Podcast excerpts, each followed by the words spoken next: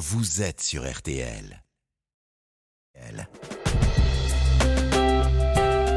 RTL. 22h, minuit 30. Parlons-nous. Caroline Dublanche sur RTL. Bonsoir Caroline Dublanche, j'espère que vous êtes confortablement installée pour passer la soirée avec nous. Toute la petite équipe de Parlons-nous est heureuse de vous retrouver. Marc Bisset à la réalisation, Violaine et Paul qui vont vous accueillir au standard 09 69 39 10 11 et on va tout faire pour vous apporter euh, un peu de réconfort et de douceur. Bienvenue avec ces températures euh, polaires. Tous vos appels sont les bienvenus 09 69 39 10 11 et vos réactions aussi par SMS au 64 900 code RTL 35 centimes le SMS ainsi que sur le groupe Facebook de l'émission RTL-Parlons-nous. Nous sommes à vos côtés et en direct jusqu'à minuit et demi. Bonsoir Marie. Bonsoir Caroline. Ravie de vous accueillir. Merci de prendre mon appel. Alors, vous voulez me, me parler d'une d'une histoire, euh, d'une d'une relation euh, amoureuse qui vous amène à vous poser beaucoup de questions, je crois. Effectivement. Alors, c'est une histoire qui est somme toute euh, banale et un peu singulière. Suis divorcée depuis plus de trois ans, après 22 ans de vie commune. Je n'ai Mhm. pas d'enfant. Oui. Et bon, le- c'est un, c'était une séparation assez compliquée, mais enfin comme souvent elles peuvent l'être. Et, et au sortir de cette relation, euh, peut-être pour me rassurer, oui, enfin, je me suis inscrite sur des, sur un site internet, euh, sur un, voilà, un site. Euh, de, alors étonnamment de relations infidèles et je suis euh, je suis entrée en contact avec un homme de mon âge qui a 54 ans. Il y a des sites Avec- de relations infidèles? Oui Non, mais c'est. Ça a le mérite d'être clair, au moins. Je connaissais Ah pas. Je connais les sites de rencontres, mais il y a les. D'accord, il y a Euh, les sites pour euh, les. Pour Les relations- mariées. Ah, d'accord. Oui, oui, d'accord. Oui, je- oui, je comprends. Je savais, je savais qu'il était marié euh, et c'était voilà, j'étais dans Il y l'idée avait de moins de risques. rassurer, Oui. voilà, de Sur vous-même, euh, sur savoir. sur vous-même. Euh, et, et, et donc euh, je suis tombée sur un homme qui est charmant, qui est Rapidement. marié, qui a trois enfants. Rapidement, Non, vous êtes on a tombé discuté. sur lui? Non, on a discuté pendant parce que en fait je, je n'étais pas euh, axée sur avoir une relation sexuelle. C'était pas forcément ça. Hmm. Hmm. J'avais besoin de parler, j'avais besoin Oui. d'échanger. Euh, et et, et ce, cet homme, euh, nous avons échangé pendant plusieurs semaines, voire pendant plusieurs mois, je crois. Et, et dès lors que nous nous sommes rencontrés, tout a été extrêmement simple, facile, euh, fluide. Euh, je me suis- et les sentiments sont arrivés assez vite. Euh, Et on sait, nous sommes avoués nos sentiments. Donc cela, ça fait dix mois de cette relation Hum. où nous nous sommes vus assez régulièrement, même si nous n'habitons pas la même ville. On arrivait à se voir alors euh, en, en journée. Hmm. On a pu partir quelques, quelques jours ensemble.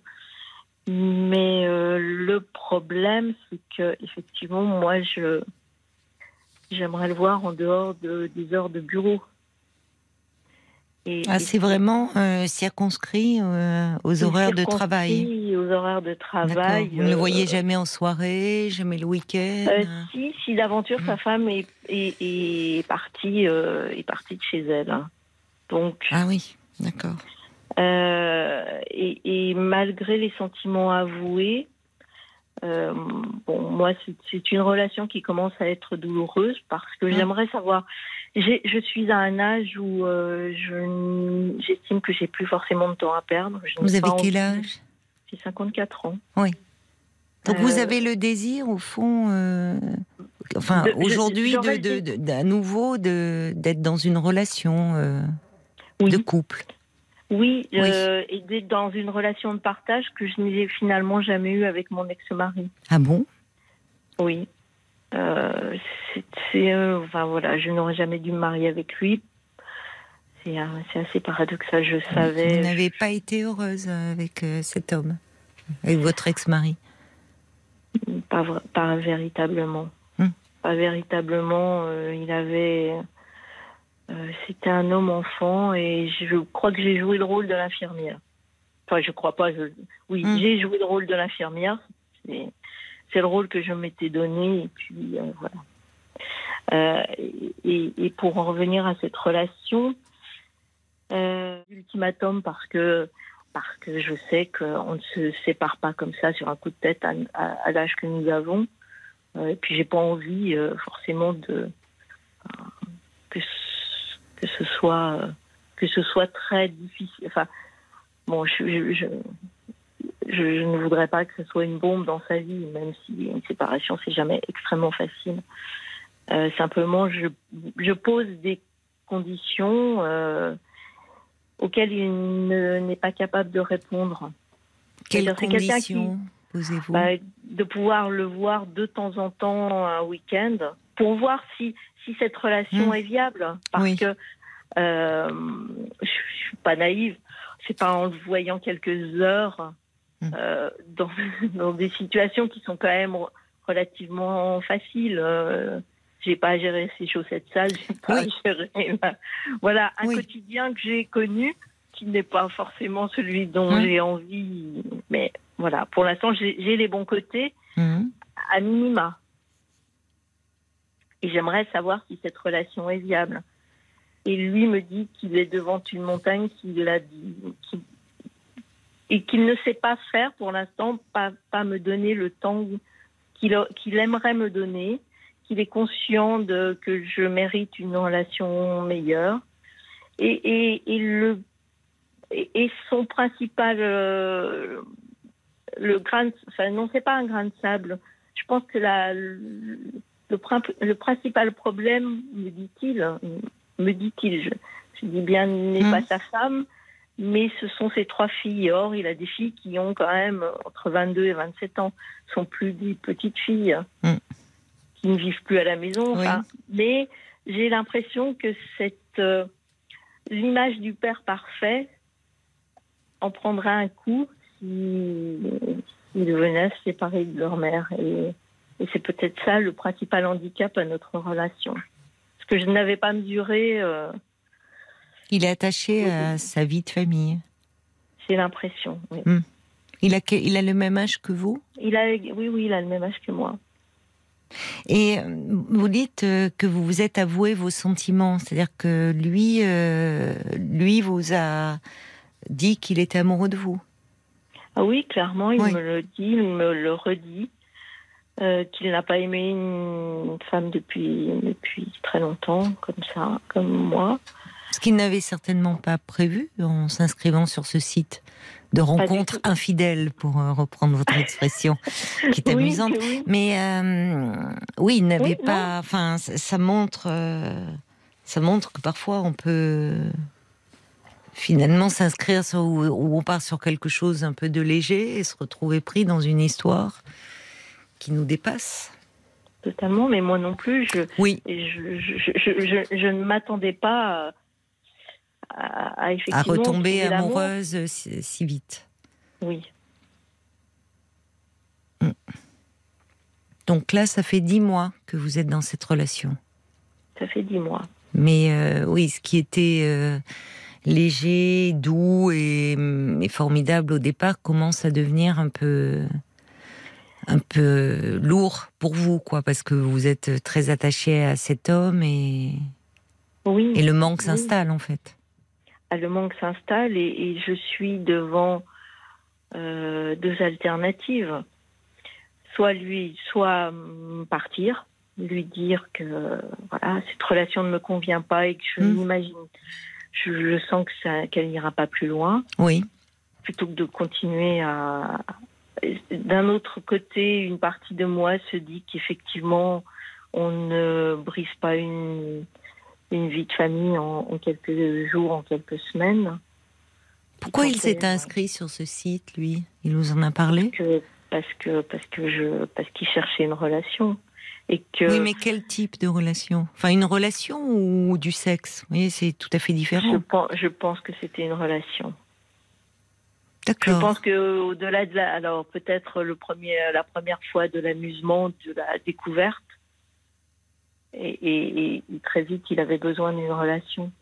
Donc, et il me dit, euh, il me dit qu'il a besoin de moi, mais euh, qu'est-ce que, qu'est-ce que ça veut dire avoir besoin de quelqu'un? Mais c'est-à-dire que là, euh, là, en général, sur ce genre de site, euh, parce que je me souviens il y avait même de la publicité dans le métro à un moment, euh, ça avait Oui. fait parler euh, pour donc euh, en général, ce sont des personnes qui sont en couple qui s'inscrivent sur ces sites, soit mariées Oui. ou pas d'ailleurs. Là, donc il pouvait peut-être penser, enfin, vous voyez, être avec quelqu'un qui de son côté est en couple, les choses sont un peu différentes. Or vous, c'est d'ailleurs paradoxal de vous être inscrite sur un site Oui, euh, alors que vous étiez euh, disponible, vous auriez pu, je- par rapport à votre besoin d'être rassuré, vous inscrire sur un site classique de rencontre. c'est vrai. Oui, oui, oui. Mais alors, euh, autant moi je savais qu'il était marié, autant moi j'avais annoncé que j'étais divorcée. Donc, euh, Hmm. la- M- oui. Alors, je, effectivement, euh, je, je n'arrive pas. Je, enfin, je ne sais pas pourquoi je me suis. Je, inconsciemment, pourquoi je me suis inscrite sur ce site. Peut-être parce que Mm. j'assumais pas le fait de rechercher quelqu'un et que je me suis dit effectivement peut-être que ce- ça sera euh, une relation purement sexuelle pour Plus me cadré. rassurer, Oui, c'est plus ça. cadré pour me Oui. rassurer. euh, Où il n'y a pas, c'est ça, il n'y a pas de risque d'engagement, de, puisque c'est quelqu'un qui est qui n'est pas libre. Voilà, quelqu'un. Effectivement, il n'y aura pas entre guillemets d'affect ou. Mm. Si ce n'est que euh, si ce n'est on que, ne voilà. contrôle jamais la preuve, même pour cet homme. Exactement, exactement. Donc vous lui avez fait part de, il, il, euh, vous me dites qu'il euh, qu'il a conscience qu'il euh, qu'il ne peut pas euh, répondre à vos attentes quand il parle de montagnes infranchissables Oui. et que vous mériteriez mieux. Donc il sent Oui. que il sent votre frustration. Ah oui, oui, oui. Il n'est pas sans je- savoir. Vous lui en non, non, parlez. je, je l'ai, je la, je, oui, oui, oui, je la verbalise, je l'affirme, je lui dis que je, que, que en plus que je ne recherche pas du tout une relation uniquement sexuelle, mais quelque chose Mm. qui soit euh, au-delà pour lequel nous avons, enfin, nous avons beaucoup de points communs. Et, il en est persuadé. Et, encore une fois, le paradoxe, ce n'est le, le- sa femme ne semble pas, parce que je, suis, naïve, euh, je me disais, euh, voilà, c'est, c'est peut-être plus l'attachement à son épouse qui est un, qui serait un frein à- au fait qu'il euh, vienne vivre avec moi, mais non, ce sont, ce sont les enfants. Oui. Enfin, Enfin, c'est un tout, non? Pensez pas, c'est la vie de famille. oui, oui, oui, oui, je pense que c'est. En plus c'est très piégeant dans ce genre de relation quand euh, souvent les hommes disent cela qu'ils ne peuvent pas partir à à cause des enfants. Oui. C'est un peu piégeant parce que euh, ça donne mauvaise conscience. Vous le dites d'ailleurs. Vous le dites. euh, Ah, je ne veux pas casser une famille. Dans les faits, euh, il a sa part de responsabilité. hein. Vous, vous êtes disponible. Oui. C'est bon, c'est là, c'est sa responsabilité à lui. Mais ça ne veut pas dire d'ailleurs c'est- que c'est de la malhonnêteté de dire euh, non, je ne peux pas partir à cause des enfants. Je pense qu'il y, a- il y a une part d'eux qui est sincère quand ils disent cela. Oui. Euh, c'est la, la, la peur de, de, de briser euh, justement quelque chose qui a à voir avec la famille. Mais c'est aussi un peu se voiler la face sur euh, sur finalement euh, les, les manques euh, qui, qui les amènent à être dans ce genre de situation. Et pour vous, c'est plus simple à entendre. Enfin, c'est c'est à la fois piégeant, mais c'est plus rassurant peut-être. Vous voyez, vous vous dites ah ben non, ça vient pas de sa femme, ça vient de ses filles. Oui, oui, oui. Bah, Enfin, ces en filles qui sont quand même grandes. Hein. Ah bah c'est oui, pas des jeunes enfants. Bah non. Euh, elles sont parties de la maison. Euh, vous voyez, alors j'entends hein, ce que vous dites et peut-être que ça a à voir avec cela. Mais au quotidien aujourd'hui, c'est avec sa femme qu'il vit. Ben oui, c'est ce que je lui dit. Voilà. Et je pense que s'il y a, peut-être aussi, bien qu'il euh, ne veuille pas l'avouer, il y a peut-être aussi tout- toute la construction sociale. Une forme d'attachement Oui. aussi. Hein. Voilà. Mais, mais ce que je peux comprendre quand on quand on a euh, bâti une vie avec quelqu'un, qu'on a passé plus de temps finalement marié que célibataire, euh, C'est je ça. peux comprendre que que, le fossé euh, semble infranchissable. Les hommes ont plus de mal à quitter. Mm. Quand ils sont installés euh, dans une vie de couple et une vie de famille depuis longtemps. Ils prennent quelqu'un, ils ont une relation, et il, est certainement sincère hein, quand il euh, parle de ses sentiments amoureux pour vous. Mais de là à franchir le pas, euh, les femmes le font, euh, le font plus facilement. Les, études, les statistiques le montrent. hein. Les femmes, quand elles ne, quand elles ne s'épanouissent plus dans une relation, même si elles ont construit, comme vous dites, il y a la vie sociale qui compte aussi, c'est-à-dire tout ce qu'on, toute la vie autour avec les amis, les relations euh, aussi, ça entre en ligne de compte. Et les hommes sont beaucoup plus angoissés par rapport au fait de devoir quitter tout cela, quand bien même ils sont amoureux. hein. Oui, je crois que l'amour ne fait pas tout. Alors, vous, vous soulevez un point important, c'est qu'en plus, pour le moment, au fond, euh, vous n'avez que le meilleur de cet homme-là. Ben. Vous ne savez pas euh, ce qu'il, euh, ce que ça donnerait dans un quotidien. Là, vous vous retrouvez. Enfin, euh, forcément, il y a le manque qui s'installe quand vous ne vous voyez pas, et vous vous retrouvez. euh, ben, le désir est à son apothéose Oui. du fait du manque. Vous n'avez que le meilleur. Oui. Vous l'avez résumé en disant je partage pas les chaussettes sales, les- mais mais c'est vrai, c'est vrai. Oui, Vous ne savez pas au fond ce qu'il donnerait au quotidien. c'est ça. Et, et, et ce que je peut-être moi je pourrais donner aussi, parce que je me suis installée aussi dans une vie célibataire, somme toute parfois, parfois un peu douloureuse, mais aussi agréable. hein. Hum c'est bien, tant mieux. Tant mieux si euh, non mais si euh, euh, au sortir de, de 22 ans de relation Mhm. de couple, vous trouvez qu'il y a aussi des choses très agréables dans le fait d'être célibataire? Oui, si ce n'est que rentrer seule le soir ou, ou le dimanche après-midi est parfois est, est pesant. Et, et le manque de partage. Et là, je me rends compte que dans cette relation, le peu que nous nous voyons, qu'on peut faire ensemble, il y a un partage que je n'ai jamais eu euh, euh, avec mon ex-mari.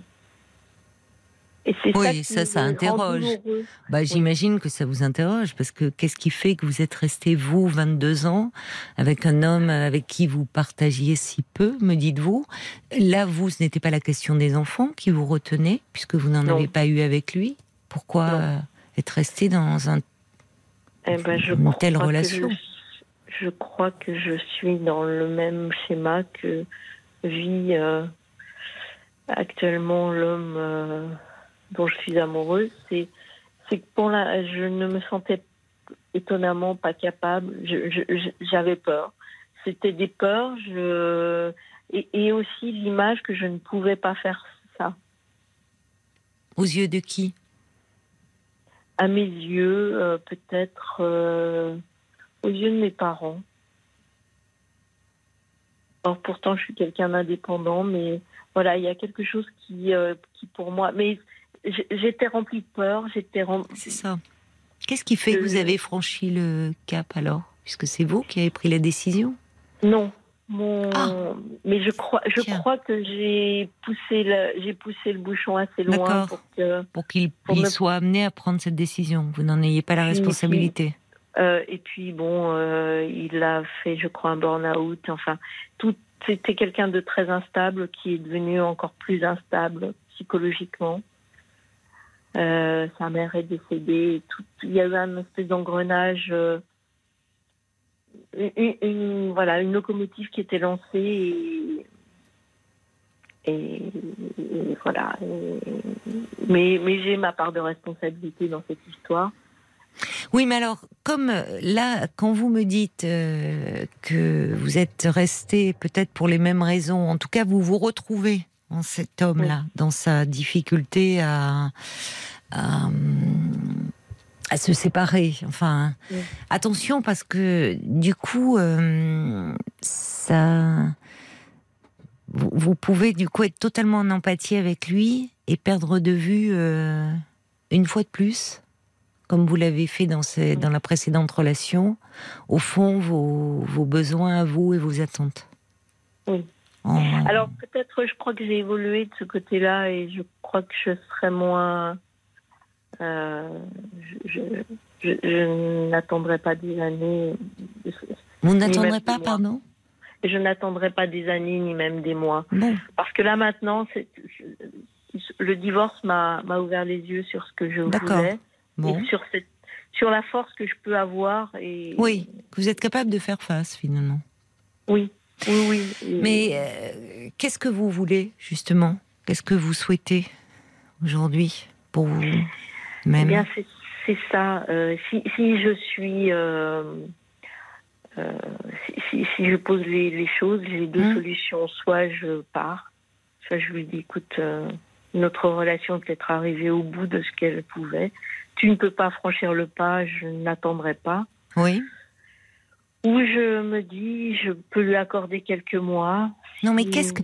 En fait, j'ai entendu les deux options qui vous Oui. avez, qui aucune ne vous satisfait. Mais qu'est-ce que vous désirez vous profondément pour vous-même? Moi, j'aimerais, j'aimerais que la relation. En dehors de euh, cet homme, presque. Enfin, vous voyez, qu'est-ce que vous attendez aujourd'hui? De l'amour, d'une relation? J'a- ce que j'attends de l'amour, c'est j'attends euh, de rencontrer quelqu'un avec lequel je puisse partager. À nouveau, c'est que- ça. Enfin, pouvoir ou même euh, euh, ce que vous Sans avez découvert dans cette relation-là. Oui. Hum. Sans être forcément cohabitant. euh, Oui. je suis- mais, mais quelque chose, une présence, euh, une présence qui soit, qui soit forte, euh, une épaule, euh, quelqu'un avec qui vraiment pouvoir voyager, partager des choses, avoir une relation intellectuelle autant que physique. D'accord, ce que vous n'aviez jamais eu euh, dans votre premier couple. Que j'ai eu, oui, très à minima. D'accord. Parce que vous voyez que en l'espace de dix mois, vos sentiments ont évolué. Et je pense, je ne parle pas seulement par rapport à cet homme. Vous me dites Oui. que au départ, lorsque vous vous êtes inscrite sur ce site, euh, vous aviez besoin de d'échanges, mais surtout besoin de vous rassurer Oui. sur, euh, comme souvent au sortir d'une d'une séparation, et surtout après une si longue histoire, parce que vous avez passé, enfin vous étiez connu jeune, euh, euh, il n'y avait pas eu d'autres hommes à ce moment-là pendant votre vie de couple, dans votre vie. Donc au départ, c'était plus pour euh, peut-être vous prouver à vous-même que vous plaisiez, que vous séduisiez. euh, bon. Et Ah, oui, oui. au fil du temps, avec cette rencontre, ça fait naître en vous d'autres désirs. Oui, ça m'a permis de me dire que c'était possible, que que- qu'une vie, que j'étais capable Voilà. d'avoir quelque chose euh, de, de l'ordre d'une vie de couple euh, épanouissante. Et ça, ça vous paraissait impossible à atteindre auparavant? Je crois que je m'étais fait une raison. Parce que moi, ça m'interroge sur l'image que vous avez du couple. Parce que vous êtes resté 22 ans avec un homme euh, avec qui euh, vous ne partagiez pas grand-chose. Vous étiez, me dites-vous, un peu son infirmière. Oui. Ça, ça interroge, c'est pas n'importe, c'est pas, vous vous êtes pas mise dans n'importe quel rôle là. Oui, mais oui, oui, c'est euh, c'est tout le. Vous savez pourquoi? Enfin, qu'est-ce qui vous a amené à vous euh, à être dans quelque chose de l'ordre d'une relation de dépendance plus que d'une relation d'amour finalement? Euh, bah oui, oui. Mais je crois que j'étais très peu sûre de moi. Oui. Alors, euh, physiquement, alors qu'intellectuellement, c'est le contraire. Et, et Oui. je, je crois que euh, très, très, très longtemps, je me suis dit que je finirais seule. C'est un, pas banal de penser ça. euh, et que finalement, peut-être, je n'arriverais pas à plaire à quelqu'un. Voilà. Donc, je m'étais plus ou moins, je me suis dit, Résignée. pourquoi pas. Je- voilà, c'était de la Oui. résignation. Mais c'est ça, là aussi, c'est c'est pas banal cette idée-là de de penser que vous alliez finir seul. Oui. Et, jeune, semble-t-il. Enfin, ça vous traversait comme si. euh, Ah oui, oui, oui, oui, j'avais, j'avais une vingtaine d'années. Oui, là, comme si euh, ça renvoie, enfin, l'image que vous avez de vous-même, comme si. euh, Je crois que j'avais du mal à m'autoriser à effectivement être. à être heureuse, peut-être. ouais, peut-être. Bah oui, on a l'impression. Ah oui, je pense que j'ai tout fait pour être malheureuse. Enfin, ben, malheureusement, euh, oui, on- enfin, pas consciemment, hein. Pas consciemment, mais parfois oui. Euh, inconsciemment, euh, on fait tout pour pour rester dans une situation où on est malheureux.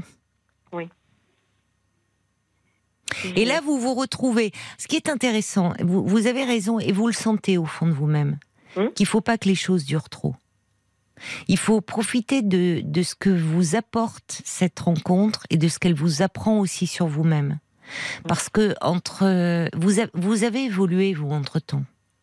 Et vous avez certainement, euh, semble-t-il, d'après ce que je ressens, de ce que je perçois, de ce que vous me dites, pris euh, un peu confiance en vous. Et peut-être que même cette séparation, ce que vous avez vécu pendant ces trois ans, vous y a aidé aussi. Vous rendre compte que, oui, vous avez été seul pendant trois ans, mais vous avez fait face. Oui, oui, je me suis découverte de la capacité à vivre seule ça. et à, et à gérer ça. ça. Voilà. C'est pas rien, ça. Oui, Donc, euh, aujourd'hui, c'est-à-dire que euh, ça fait émerger de nouveaux désirs. Oui. Mais des désirs qui, jusque-là, euh, n'avaient même pas trop euh, le droit d'exister, quoi. Comme si c'était pas fait pour vous, enfin. Vous pouviez pas prétendre à cela. Mhm. Être en couple, avoir une relation de partage, euh, une complicité. euh. C'est comme si, en fait, en tant que femme, vous vous étiez un peu. euh, Vous, vous me dites professionnellement, intellectuellement, vous ne doutez pas de vous. C'est plus dans le, le côté féminin, enfin, vous en tant que femme. oui, oui, c'est tout à fait ça. Et cet Euh. homme a eu le mérite, a le mérite dans cette relation-là, de, de montrer que vous êtes euh, ben, désiré, désirable, apprécié, aimé. C'est bien. Il faut, voyez, surfer là-dessus.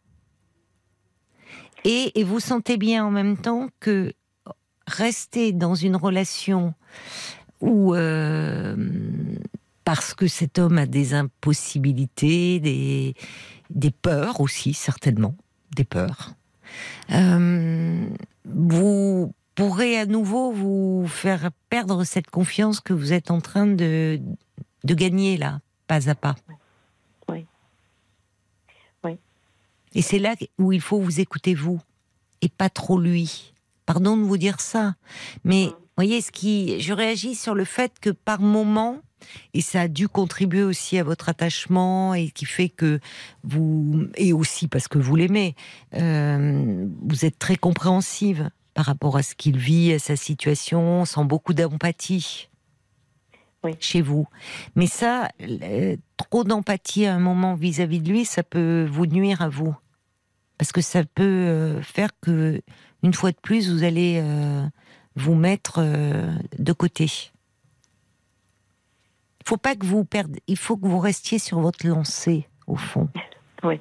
Non, mais cette lancée première qui était de euh, peut-être vous autoriser, euh, vous dire que oui, vous pouvez être heureuse, quoi, et qu'un couple, un couple, c'est c'est du partage, c'est de l'échange, c'est de la complicité. euh, c'est pas seulement être dans le besoin l'un de l'autre.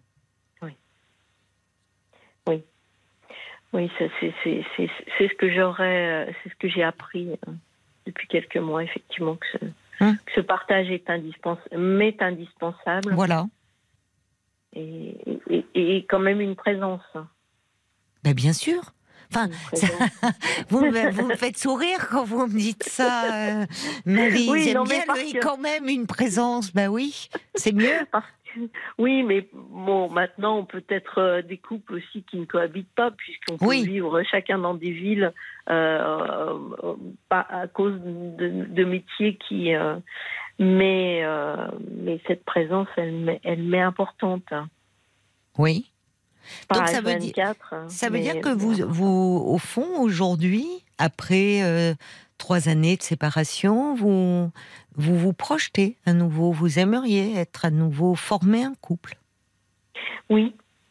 Oui, peut-être pas un Sur d'autres bases. Voilà, Parce que vous l'avez été en couple, mais peut-être pour Oui. de mauvaises raisons. Comme on peut euh, l'avoir tous, où on est parfois on est plus dans une relation de l'ordre du besoin que du désir. Ah, totalement, totalement. Et, et- mais paradoxalement, personne ne savait que j'étais mariée. Comment ça Ben, parce que mon mari, ne, je n'étais, je ne sortais jamais avec lui. Enfin, c'était, c'était assez paradoxal. hein. Vous étiez très seule finalement. Ah oui, extrêmement Ouais. seul. Oui, oui, oui. C'est comme si votre prédiction se réalisait, même en étant en couple, au fond. Je, serai crois. seule, je serai toujours seule. Mais cette solitude, elle doit remonter assez loin hein, quand même. Ce sentiment de solitude que vous avez. Oui, je pense qu'il remonte à l'enfance. quelque chose. euh, on sent aussi le regard de vos parents. Vous voyez, par rapport à eux, euh, ne pas briser quelque chose par rapport à ce couple, comme si ça les rassurait. Oui, oui, oui. Mais je, je crois que mon père, une fois que mon père est mort, enfin, il est mort il y a 12 ans, et, et ça a hum, peut-être euh, fait sauter quelques verrous sans, Hum. sans, sans faire sauter complètement le couvercle de mais- la cocotte minute. Mais il y a, il y, a, il y a de l'ordre de ça. Je ne m'autorisais pas certaines choses. C'est ça. Ça vous a libéré un peu de certaines choses. Oui, Hum. pas complètement, mais un peu. Mais il y a quelque chose qui est en marche, en, qui est vraiment qui est en mouvement en vous là, au fond, de, de enfin euh, euh, écouter euh, ce qui vient de vous et de vos désirs. Mm. Et le risque, me semble-t-il, chez vous, c'est que vous vous mettez beaucoup à la place de l'autre. Oui. Vous avez, euh, je vous dis, des capacités d'empathie, et ça peut être euh, quelque chose que vous avez développé dans l'enfance, auprès de vos parents, peut-être, je ne sais pas. Et le risque, c'est, ben, c'est de, oui, de, il faut pas vous oublier là, à nouveau. Oui. Parce que vous avez raison de dire, vous avez 54 ans. C'est encore tout à fait. euh, Vous dites, j'ai, comme si vous n'aviez plus de temps à perdre. Alors, il, il s'agit pas. euh, C'est-à-dire que il, il est- temps de. Enfin, il est temps, quoi, de vous autoriser à être heureuse et à vivre une relation qui soit épanouissante, Oui, je pense. équilibrée, Alors- équilibrée. Enfin, où il y a pas dans le. Parce que là, attention de ne pas porter à nouveau les tourments, les questionnements de cet homme. Ça lui appartient. Oui. C'est pas à vous, ça. Vous avez affaire avec vous-même, là, surtout. Et cette rencontre, elle peut être, euh, je ne sais pas ce qu'elle sera dans l'avenir. Hein. Peut-être que d'ailleurs le fait à un moment de de lui dire, euh, comme vous le faites au fond, euh, que c'est pas contre lui, mais que vous ne voulez pas rester dans une relation de ce type à trois et c'est pas ça que vous envisagez pour vous dans l'avenir. C'est aussi ce qui, de son côté, pourrait l'amener à bouger éventuellement. Parce que là, euh, là, lui, euh, même si c'est pas simple, euh, certainement d'un point de vue psychologique, ce qu'il vit, mais euh, mais bon, il a une forme de stabilité avec sa femme. Si la relation, elle n'est pas infernale avec sa femme. Quand c'est Ah vraiment bon trop, quand c'est vraiment trop pénible, à un moment, on trouve la force de s'en aller, en principe. Non, non, je crois qu'elle est, elle est relative. Il y a plus, il y a plus de beaucoup de contacts aussi, euh, d'après ce qu'il dit. Oui, hein. certainement. non, non, euh, mais, c'est elle est- possible. Elle est confortable. Elle est confortable. Et, et Elle avec est- vous, il y a quelque chose où certainement, ben là où il vibre à nouveau. Voilà. Et, et le, le, le problème parfois dans ces relations, c'est que euh, ce que vous ce, ce que vous lui apportez, euh, ce qui le nourrit, ce qui le fait vibrer, le- lui permet aussi de supporter son couple. J'en j'en- j'en suis assez persuadée. Donc, vous, vous avez déjà suffisamment porté comme ça? Oui. J'ai l'impression. J'ai Oui. l'impression. Donc, euh, bon, ne vous perdez pas de vue. Je vais vous lire les réactions euh, des, des, auditeurs. euh. Il y a Evelyne, alors euh, Evelyne de Lisieux, qui au départ, comme moi, elle, dit, elle dit c'est surprenant parce que cet homme au départ était sur un site de rencontre infidèle, enfin ça s'appelle les, sites pour relations adultères, et finalement, au- aujourd'hui, il est pris dans une relation qui compte. Evelyne dit comme quoi eh oui, c'est ça. On peut être à un moment. euh. Ça peut démarrer sur de l'attirance, sur du désir, sur une relation extra-conjugale où on vient chercher de la sexualité. Et puis, et puis, euh, on peut être euh, complètement happé euh, par une histoire. Euh, Il y a, y a Jacques qui dit euh, ben, vous arrivez à un moment de vérité où cet homme doit faire un choix auquel il ne pensait peut-être pas être confronté en s'inscrivant sur ce site, même certainement. Euh, et même s'il est sincère euh, vis-à-vis de vous, euh, quitter n'est jamais facile, dit Jacques. La famille, la situation matérielle, la situation sociale, toute la sécurité que cela apporte. Voyez? Ce qui ne veut pas dire, encore une fois, qu'il n'est pas sincère. Bambi dit euh, oui, c'était un peu inévitable euh, cet attachement. euh. Alors, elle se demande s'il en aurait été de même si vous la- l'aviez rencontré sur un site de rencontre classique. Moi, j'ai envie de dire oui, hein, parce que on peut être sur un site de rencontre classique et alors évidemment, il aurait été disponible. Mais Oui. bon, on peut pas refaire toute l'histoire. Elle ajoute attention de ne pas perdre trop de temps euh, à l'attendre. Oui. Et euh, Jacques dit euh, ben, la difficulté auquel vous êtes confronté vous vous plonge dans le doute. En même temps, on sent que vous ne semblez pas prête à renoncer à votre indépendance récemment construite et peut-être chèrement acquise. Oui. Euh, Jacques qui se demande si est-ce que vous vous projetez vraiment euh, dans une nouvelle relation à plein temps avec toutes les difficultés à venir. En tout cas, il y a quelque chose qui évolue sur ce plan-là. Alors pour le moment, ça évolue avec un homme qui n'est pas disponible. C'est intéressant, ça mo- témoigne aussi peut-être d'une forme d'ambivalence encore chez vous. Voyez? Mais il y a quelque chose qui, est, qui évolue et qui peut-être pour la première fois. Il y a Francesca, enfin, qui dit euh, le problème euh, quand on est dans une relation adultère, c'est de passer en deuxième, au second plan, pas en premier. Et ça, c'est fatigant. Et, Oui. et j'ajouterais dévalorisant à la longue. Ah ben complètement. Voilà. Donc il faut pas que vous, voyez, vous sentez là qu'il y a quelque chose qui commence à devenir douloureux pour vous. Donc préservez-vous, même si ça doit vous coûter. Mais vous avez mis du temps hein, à vous affirmer, à affirmer vos désirs. Donc et vous, vous les avez longtemps fait taire. Donc ne remettez Oui. pas le couvercle dessus. Non. Bonne chance, Marie. Merci beaucoup. Merci. Bonne- euh, Merci de vos appel. conseils. au revoir, Marie. Au revoir. Jusqu'à minuit 30, Caroline Dublanche sur RTL. parlons. 22h, minuit 30, Parlons-nous. Caroline Dublanche sur RTL. 09 69 39 10 11, c'est le standard euh, de Parlons-nous et c'est un numéro de téléphone non surtaxé que je vous invite à composer jusqu'à minuit et demi si vous désirez euh, me parler 09 69 39 10 11. Bonsoir Monica, Bonsoir Caroline. Bonsoir à toutes et à tous. ravie de vous accueillir. Et également, merci de m'avoir appelé. Alors vous, je vois que vous avez perdu votre votre maman cet été. Oui, c'est ça. J'ai perdu ma maman euh, au milieu de l'été. hein. Elle a eu un cancer et j'étais euh, auprès d'elle euh, lorsqu'elle était en soins palliatifs. Oui, d'accord. Oui. Voilà. Des moments difficiles, hein, Après, très difficiles. c'était une récidive de cancer. Après, Ouais. Euh, oui, elle était été- jeune, hein, je vois 61 ans, Ouais, elle avait. c'est ça. Mm. Après, ça a été très rapidement. Les, les oncologues euh, prédisaient des, quand même un peu plus de, de positif par rapport à, au traitement, à la durée, mais en même pas. Enfin, dès qu'ils ont vu qu'il y avait la, la récidive, Hmm. euh, ça, même pas six mois. Même pas. Ah oui. Enfin, ça s'est dégradé au départ, elle était à la maison, après. Après elle n'arrivait plus à marcher, et euh, après elle, souffrait de plus en plus.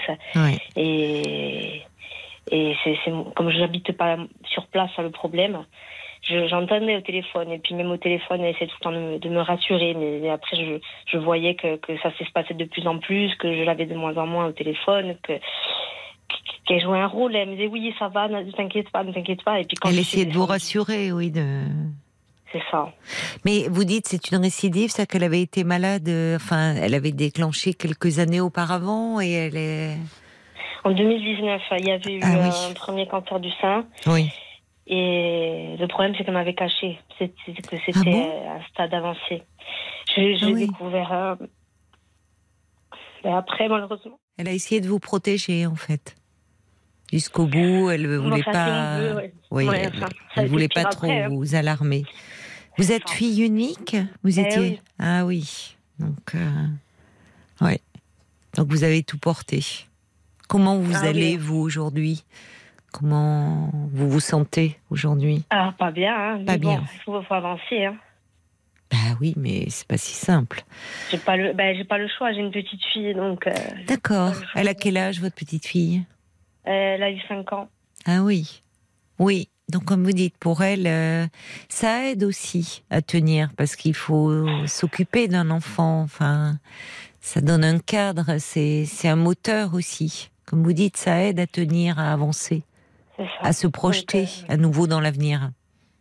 Donc elle n'a pas le choix. hein. Elle, après, elle, euh, il faut, il faut, il faut, on est dans la vie, quoi. Donc il faut, Oui. il faut tout faire pour elle. Oui. Et Oui, pas avec- le temps de se morfondre. Voilà. Après, elle, capte tout. C'est une éponge. Hein. Elle capte tout. Oui, elle sait que vous êtes triste d'avoir perdu euh, votre Bah, maman, sa grand-mère. Elle ne sait pas. Je lui ai pas dit. J'arrive pas à le lui dire. Je lui ai pas dit. Ça Ah bon fait là, ça fait quelques mois, je lui ai toujours pas dit.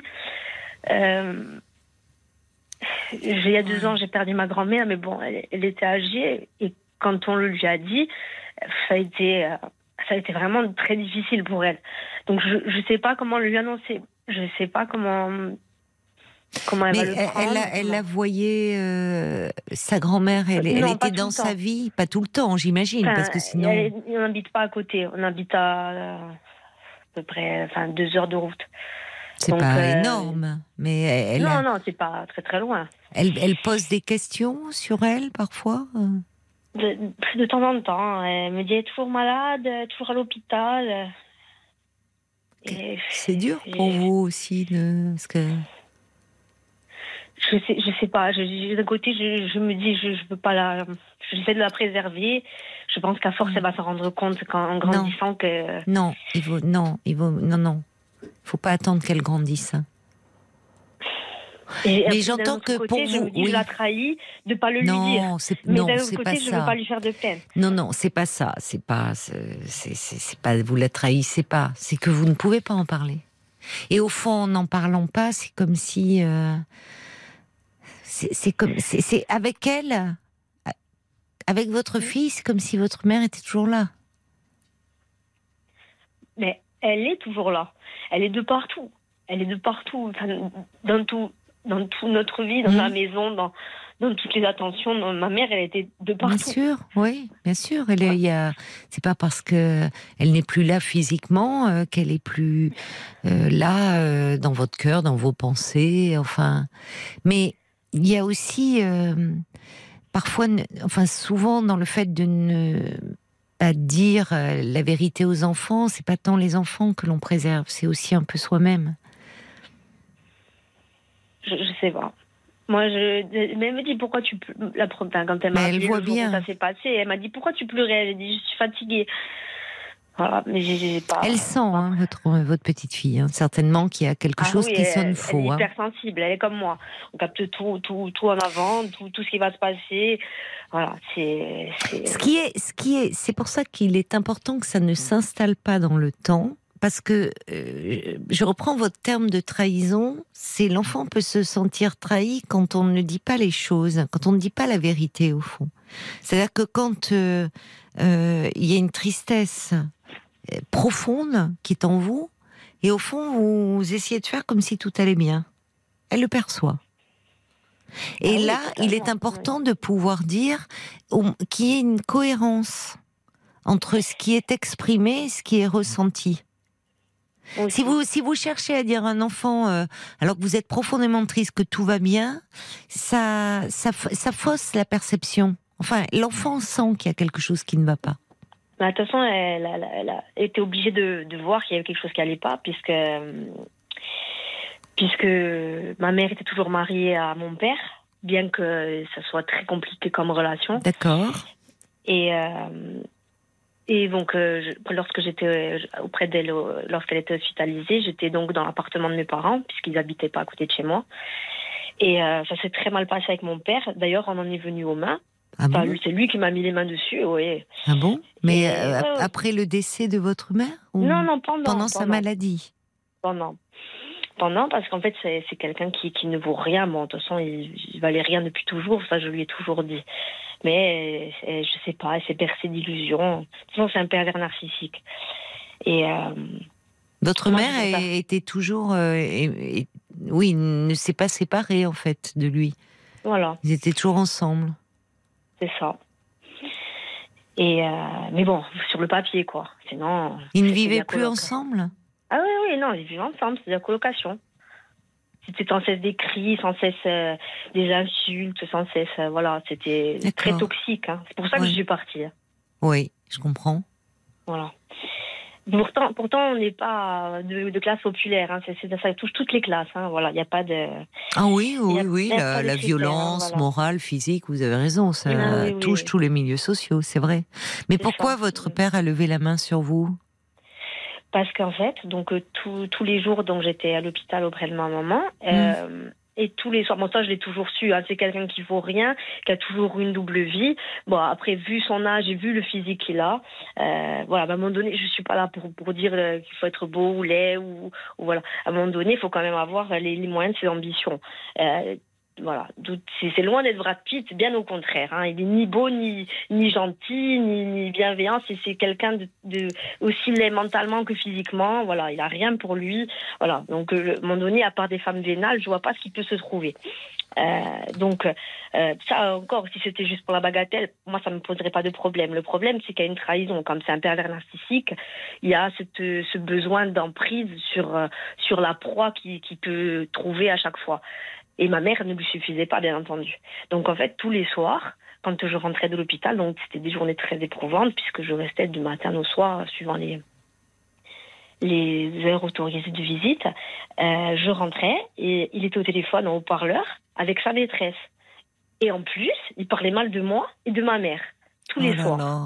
Vous l'entendiez ça l'entendais. euh, Eh oui, je les entendais. Alors que votre Donc- mère était en soins palliatifs. Exactement. Et ça. il est, il est allé la voir. Il. euh, Oh, il faisait parce que lui, il, il veut se donner, il veut faire aux aux yeux de la communauté, il veut faire euh, le bien pensant. Ah que- oui, il sauf vous moi, une pas. bonne image. Il voulait donner une bonne image de lui, d'accord. Oui, mais sauf que moi, je, je casse devant tout le monde, je casse tout, et puis, et puis ça lui plaît pas. Voilà.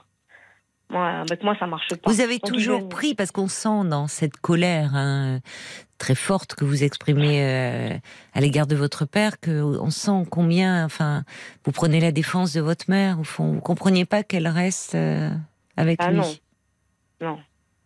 J'ai jamais compris, je comprendrai jamais. hein. Je comprends pas. Mais comment il était avec vous en tant que père? Parce que j'entends qu'il est, il a, il n'a pas rendu votre mère heureuse, mais avec vous. Ah, mais non seulement, je, je comprends pas ce qu'on peut trouver à quelqu'un comme ça. Non seulement. mais il vous, est- c'est votre père. Là, je vous parle pas en tant qu'homme. Ça, Euh, vous pour savez, moi, c'est pas les père. hein. Il n'a jamais été un- un père pour vous? Oh non, non, non, c'est un géniteur. Il s'est pas occupé de vous, Absolument pas. Non, même non. quand vous étiez petite?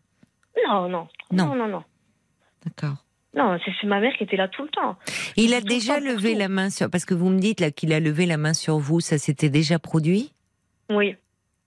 Il- c'est pour les mêmes circonstances. Quand j'avais 8 ans ou 9 ans, j'avais pris euh, à l'époque son téléphone. Je crois qu'il avait déjà les portables. hein. J'avais pris son téléphone parce que bien, bien que je sois, j'étais jeune à l'époque, je, je, captais tout. Et donc j'avais pris son téléphone et j'avais pris les messages pour, pour les montrer à ma mère. Mm. Et, et, et j'avais, je m'étais enfermée dans la chambre. Et il avait cassé la porte pour, pour récupérer son téléphone. Et après, il m'avait, m'avait foutu des, m'avait foutu des gifles. Enfin, je me rappelle même plus. Ah oui. Mais, euh, ouais, mais, Toute petite, ça, ça, a été infernal pour vous parce que vous étiez. Euh vous euh, au sein de ce couple euh, qui se déchirait, euh, vous à vouloir protéger votre mère. Alors maintenant qu'elle est, plus là, c'est bien lourd. Il y a toute la colère qui.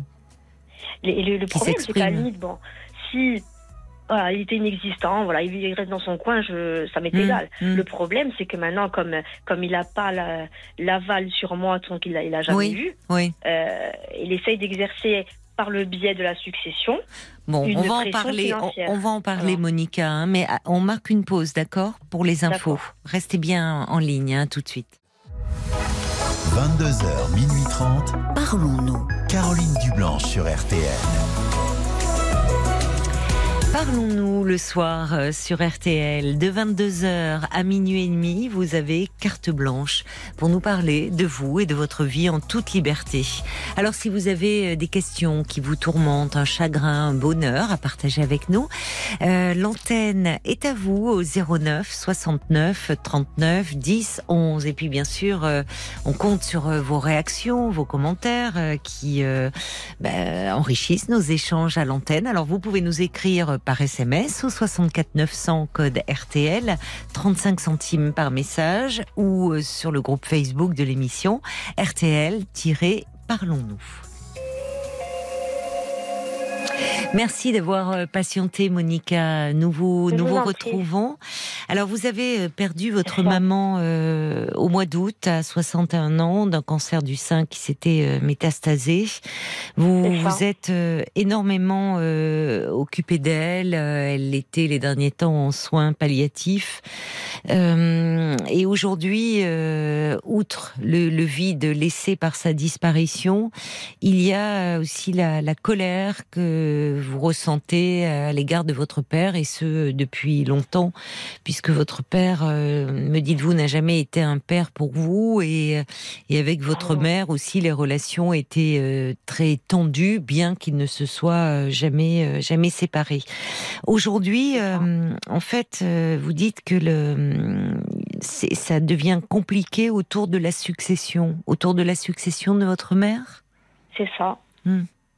Qu'est-ce qui se passe euh, Parce qu'en tant que fille, normalement, vous êtes euh, fille unique, euh, l'héritière directe. c'est ce que je pensais, c'est ce qu'elle me disait tout le temps, ne t'inquiète pas, ne t'inquiète pas, parce que moi, je, je, je lui disais, je dis, regarde, je lui disais, regarde, il vaut rien, il, il va nous la faire à l'envers, c'est quelqu'un de cupide, de voilà, je, je lui, je l'ai toujours mise en garde, je l'ai toujours mise en garde. Oui. Ne t'inquiète pas, ne t'inquiète pas, mais mais ne t'inquiète pas, sauf qu'elle avait rien fait. Je pense mm. pas qu'elle avait prévu de de mourir aussi jeune. Le problème, c'est qu'elle a rien fait. Donc, euh, du coup, on se retrouve euh, euh, prêt au dépourvu. Il n'y avait rien qui avait été fait au niveau de l'enterrement, rien de rien. Je me suis retrouvée seule voilà, à tout, tout gérer. Oui. Et votre père, euh, là, n'était pas à vos côtés, même pour euh, faire face aux obsèques euh Oui, pour, pour, faire du cinéma, oui, il était là, mais, mais c'est tout. Mais c'est vous qui avez organisé tout non, alors pour l'organisation, c'est sa sœur qui est, qui est descendue quelques jours avant. Votre tante, pour gérer donc. ça. Ma tante. Oui. Donc, elle a géré ça puisqu'elle avait fait ça deux ans auparavant pour ma grand-mère. Oui. Bon, ma grand-mère et ma mère aussi, c'était comme ma, grand-mère, c'était comme ma mère. Mais grand-mère maternelle, donc. C'est ça. Oui. Après, bon, ça, a été terrible, mais on l'a mieux, enfin, on l'a pas mieux vécu. Je dis pas ça, mais elle avait 96 ans, donc euh, voilà. oui, elle, avait, elle, avait une longue vie et bien sûr, c'est pas la même chose euh, que, que votre maman qui est partie à 61 ans et bon, euh, ça. avec des souffrances, oui. oui. Et, Donc vous avez perdu coup sur coup, vous et cette grand-mère qui comptait beaucoup, et votre maman. C'est lourd. mon grand-père, ma grand-mère, plus ma mère. oui. Entre 2017 et. Non, mon grand-père c'était en 2018, ma grand-mère c'était en 2022, euh, 2020, pardon, et, ma, ma, mère 2022. Voilà. Ça fait beaucoup. Euh, oui. Ça fait beaucoup d'autant que semble-t-il euh, euh, du côté paternel. Est-ce que, que- que- Ben, Après, mes grands-parents paternels sont décédés. J'avais euh, ma grand-mère, j'avais, je crois, 10 ans. Hmm. Et mon grand-père, j'avais 14-15 ans. oui, vous étiez jeune. Voilà. Et euh, Alors par rapport à cette succession, qu'est-ce qui se passe? Donc votre mère n'avait rien organisé. Elle vous a pas protégé finalement? Elle a pas. Ben non, Oui. c'est ça. c'est ça D'un côté, Oui. je me dis après, après tout ce que j'ai fait pour toi, enfin, je fais, moi j'ai fait ça gratuitement. Je veux dire, j'attends Oui, rien. mais bien en sûr, retour. je comprends bien, mais oui, Le, le problème, c'est qui me rend folle, qui me rend malade, c'est oui, que euh, mes grands-parents maternels, donc euh, qui ont rien à voir avec euh, ce, ce type, hein, oui, le problème, c'est qu'il a accès au, à tout, tout ce qu'ils ont. ils sont saignés aux quatre veines oui. pour, pour que ça aille à ce type et, et ah sa oui. maîtresse. Voilà. Et non Parce pas à leur petite fille votre- adorée et leur, et leur, et leur, et leur arrière Ah petite oui. fille qu'ils adoraient. Voilà, ça va à des gens qui sont complètement inconnus à la famille. Voilà. C'est- tout. Oui, parce que comme il est, votre père est marié, enfin est veuf, euh, de- donc euh, l'héritage de vos grands-parents euh, maternels, euh, ben, il en hérite. Exactement. Enfin, il Mais a vous- l'usufruit. Ah, C'est le conjoint survivant, ça s'appelle. Voilà. D'accord. J'appelle pas, j'appelle Oui. ça autrement. Oui, oui. Mais voilà, euh, je ne pas ça à l'antenne. Voilà. Donc, euh, voilà, malheureusement. Donc, euh, en, en gros, c'est comme si j'ai un viager et, et euh, voilà. Après, c'est terrible de parler comme ça. hein. Je sais que c'est terrible de, parler comme ça, mais, mais Non, parce qu'on je- entend derrière votre, il y a autre chose derrière. euh, euh, finalement, ce, ce- père, vous dites qui, où il y a, il y a une, il y a une profonde, une immense colère chez vous parce que parce que vous considérez qu'il a fait beaucoup de mal à votre mère. Y compris dans dans ces derniers moments finalement où même la maladie ne l'a pas amené à changer de comportement euh, et à être Non. plus plus doux et plus gentil avec elle. Non, non, il n'y a, Euh, rien à en tirer. et ni avec ça. vous d'ailleurs, parce que Ah non, euh, il n'y a rien à en tirer, rien du tout. Je, je me dis quand même, je me dis quand même, c'est pas possible. À un moment donné, à un moment donné, je sais pas, on se rend à l'évidence. Non, non, non, il n'y a rien à en tirer. Non, c'est c'est le pervers narcissique dans toute sa splendeur. Il y a, y a, y a pas de remise en question. Il y a, y a rien, aucune rédemption, rien de rien. Ah, le, le, même, même mon mari, il, il a dit, il vous a êtes mariée, vous, euh, Monica. oui. D'accord. Oui. Oui. Il lui a dit regarde, euh, il s'est passé ça, ça et ça, tu as fait ça. Euh, je- Non, non, non, non. C'est, c'est, il, il a répondu, je ne partage pas ton avis. Mais c'est, c'est psy quand même. À un moment donné, enfin, c'est, c'est comme si on, on dit le ciel il est bleu. Non, non, non, et le ciel il, il est rouge. Enfin, à un moment donné, c'est, c'est pas, c'est pas, c'est pas un avis, c'est une, c'est une constatation. C'est, c'est pas. Enfin, voilà, il y a, attention, il ça sert à rien de discuter avec des fous. Il y a, rien à en tirer. Oui, mais le problème, c'est que ça vous envahit. Mais Enfin- moi, je suis quelqu'un de, de- d'empathique, de, de- de- d'hypersensible. Oui. Je suis, je suis comme ma grand-mère, je suis comme ma mère. Je, je, je suis une éponge, je prends tout.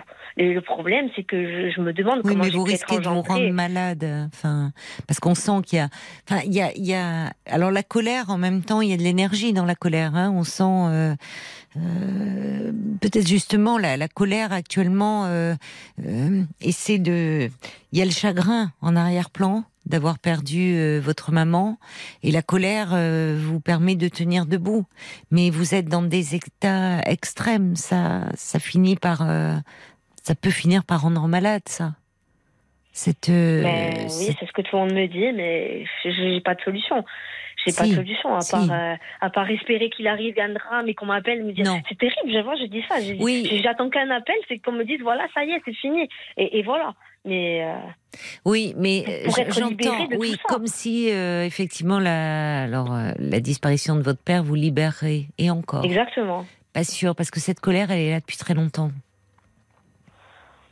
Et elle est, elle est, elle est d'autant plus euh, réactivée euh, après ce que vous venez de traverser, et que même là, il n'a pas été à la hauteur. Ah, il a été en dessous de Mais tout. Toute vous, le problème, c'est que- qu'il est né qu'il est en dessous de tout. Donc, à un moment donné, voilà. Mais alors comment, enfin, euh, Monica, comment vous expliquez que votre mère elle soit restée euh, dans cette relation-là? Vous comprenez pas? In- incompréhensible pour moi. Je, je l'ai toujours dit. Si moi j'avais un type comme ça, ça fait longtemps que je l'aurais dégagé à Comment, de elle, pied. voilà. oui, comment elle en parlait de votre père? Comment elle vous en parlait? Elle... Eh, Quand, quand je lui disais, elle me disait euh, Ouais, c'est bon, la- laisse tomber, c'est pas grave. Oui, Euh, oui. Elle ouais, lui trouvait des excuses au fond. Oui. C'était l'autruche, voilà. hein, Oui. Pas de... Et vous, on sent que très tôt, euh, euh, vous, vous avez une énergie, euh, et un, vous avez un tempérament très volcanique, hein, ça bouillonne en vous. Très tôt, euh, et vous dites, à l'âge de 8 ans, quand vous tombez sur le portable, vous voyez des messages, vous allez apporter ce portable à votre mère, comme essayer de lui ouvrir les yeux. Évidemment, votre père, voyant ça, et devient foudrage. Ce Eh qui est fou, c'est que très tôt, au fond, vous vivez pas votre vie d'enfant. Mais vous Non. êtes euh, en, en plein au cœur de ce couple euh, qui va pas bien, mais qui va pas bien, mais qui ne peut pas se séparer. C'est ça. Alors qu'aujourd'hui, pourquoi, pourquoi tu fais pas pour- Ouais. Pourquoi tu fais. Tu, eh, ça se faisait pas à l'époque, ça se faisait pas. Ça se faisait pas. De On se séparer. on. Oui, on s'en fout. c'est ça, se fait, le ça se regard fait des pas. autres, ça compte. Oui, oui. Ouais, mais à un moment donné, il faut penser à soi, on s'en fout des autres. C'est. c'est, euh, voilà. Je sais pas. Oui, oui, mais j'entends. euh, Il y a, enfin, vous, il y y a quelque chose d'une, d'une, d'une incompréhension euh, et euh, J'aurais jamais de réponse de toute façon, malheureusement. Mais. euh, non, vous Ouais. pourrez. En fait, ce qui est important pour vous, c'est que vous arriviez un peu. Ça serait important d'être un peu accompagné. Parce que vous, vous, vous êtes une jeune femme, je vois, vous avez 37 ans, vous êtes mariée, vous avez une petite fille de 5 ans, et finalement, l'histoire de vos parents, elle vous envahit, elle vous bouffe la vie, un peu, comme on dit ah, familièrement. ben, de toujours. de toujours, Je- oui. De toujours, je me suis toujours évertuée à tirer ma mère vers le haut. Et euh, Voilà. toujours, toujours. Oui, Voilà. oui, mais toujours. Oui, Ce mais euh, c'est-à-dire qu'en fait, votre mère, euh, c'est pour un enfant, quand euh, euh, très tôt vous ne compreniez pas, vous ne supportiez pas au fond de voir votre mère euh, dans cette position un peu résignée, un peu victimaire. Et, D'accord. et- et comme vous dites, vous essayez de la faire, vous avez toute votre vie essayé de la faire réagir. Et euh, votre Ouais, mère, pour des raisons qui vous échappaient, mais euh, était dans une position, peut-être dans une dépendance euh, vis-à-vis de votre père. Pourquoi? Quelle est son histoire? Je ne sais pas. Et en tout cas, vous, vous, vous portez ça trop. C'est lourd pour vous, je trouve. Et d'autant plus qu'aujourd'hui, elle n'est plus là. Donc la colère, elle est, elle est immense. C'est-à-dire que votre père euh, devient euh, celui qui est à l'origine du malheur de votre mère. Enfin, de. mais de tout, de, de tout. oui, Enfin, mais votre mère, votre, votre mère, c'était une adulte. prise. Après, je lui ai même dit, je, je lui ai dit, les, je lui ai dit, je, je ne t'en veux pas. J'ai, je lui ai même dit, je, je comprends pas. Si tu m'aimais, pourquoi tu nous as laissé avec ce type? Je dis, pourquoi tu Voilà. nous as laissé intoxiquer par ce type? Je comprends pas. Moi, de toute façon, moi, je suis. je- Quand vous dites nous, c'est qui alors? Ben, elle et moi. Pourquoi elle nous elle et moi Pourquoi elle nous a laissé Oui, nous gâcher la nos vies grande ce différence, Monica, c'est que vous, euh, vous étiez une enfant et vous n'aviez rien choisi de cette situation. Votre mère, elle était adulte. Et à un ça moment, elle a épousé, enfin, elle, a- elle a épousé cet Si elle homme. m'aimait, pourquoi Pourquoi Même pour moi Pourquoi Oui, Pourquoi elle elle- n'arrivait même pas c'est ça, elle n'arrivait même pas à vous protéger. Comme d'ailleurs autour de cette histoire de ce testament-là. Ouais. au vu de la situation et des relations euh, euh, très conflictuelles que vous avez, pour ne pas dire plus, avec votre père, et du fait, c'est pas comme si elle avait eu un accident. Quand elle est tombée malade en 2019, alors Oui, évidemment, la prévoir. pauvre, elle espérait s'en sortir, mais à ce moment-là, elle aurait pu être dans une attitude de protection en disant au moins que ma fille euh, soit préservée et puisse. euh, Mais ça. ça. montre que votre mère était dans une grande euh, passivité. Je ne sais pas pour quelle raison. Et vous, vous avez hérité de, de finalement, il y a quelque chose. Alors vous, euh, on ne doit pas vous marcher sur les pieds, je pense, dans la vie, Monica. Ah, Vous avez choisi avec votre mari, vous. ça- vous avez choisi quelqu'un, j'imagine, avec qui, qui vous soutient, qui vous comprend, qui qu'est-ce qu'il en dit de, de tout ça, lui, de vous Lui- voir. lui, il doit être de malheureux de vous voir dans cet état-là. le- Oui. Ben oui, moi je suis le feu, lui il essaye de- Voilà. d'apaiser. De toute façon, moi je suis un feu. Oui. Donc euh, voilà. Oui, mais le feu, euh, ça peut consumer au bout d'un moment. Mm. Aussi. Vous voyez, j'ai peur que vous vous fassiez mal. Ben, j'ai peur surtout qu'à force de me torturer le cerveau, de me déclencher ce que, ce que ma mère a eu. Ouais. Parce que ce que je veux, c'est que dans notre famille, on n'avait aucun cas de, de, de, De cancer du sein. Non, je pense que c'est psychique. Je pense que c'est après la mort de mon grand-père, comme sa sœur, elle est tout le temps en train de l'appeler sans arrêt, lui mettre la pression, etc. Ma mère, elle, elle disait rien, elle, elle accourait tout de suite, comme si c'était une ambulance, Hmm. euh, alors que ça changeait rien. Je que, voilà, qu'elle qu'elle vienne une heure ou, ou, ou le lendemain, ça changera rien. Voilà. Mais, mais voilà, du coup, je pense que psychiquement, ça peut déclencher des, des maladies. Après, je, Alors le cancer, il y a plein de facteurs, mais il peut y avoir, euh, on, voit notamment dans le cancer du sein, des, après des chocs émotionnels, après voilà, après il y a tout un ensemble de facteurs, il y a de la génétique, il y a, bon, il y a des facteurs environnementaux, mais il peut y avoir des chocs émotionnels. Mais j'entends votre peur. Alors non pas de vous, vous allez être très suivi. Du coup, même s'il n'y avait pas d'antécédents avant, euh, du coup vous allez être euh, suivi et être suivi régulièrement. Euh, c'est ce qui permet de faire de la prévention. C'est Ouais. sûr, ben, Bon. j'y suis allée. Mais, mais Voilà. en revanche, mais en revanche, euh, restez euh, quand vous dites je suis le feu, oui, on sent, ça bouillonne, il y a de la rage, il y a de la euh, et, et à un moment, je vous dis, ça peut vous consumer de l'intérieur. Et je comprends votre mari qui vous aime et qui euh, voudrait pouvoir vous apaiser. Alors déjà, vous avez cho- bien choisi, c'est-à-dire quelqu'un certainement de plus calme et, et de plus apaisant pour vous. Oui, bah, force de rester avec des fous, euh, à un moment donné, on choisit la bonne personne. Mais oui, parce que moi, juste avant mon mari, j'étais, euh, je suis restée aussi avec un pervers narcissique, mais bon, je n'avais pas encore conscience de ça. Je m'en suis rendu compte après. C'était les schémas de, de mon père répétitifs, de, de se faire rabaisser, etc. Voilà, je m'en suis rendu compte bien, bien, bien trop tard. Mm. euh, Mm. voilà, perdu euh, pas mal d'années. C'est euh, important, voilà. Monica, parce que y a euh, l'important, c'est qu'aujourd'hui vous soyez, euh, vous, vous ayez trouvé quelqu'un de bien, et, et c'est lui que vous avez choisi pour être le père de votre petite fille. Et aujourd'hui, vous êtes aussi maman.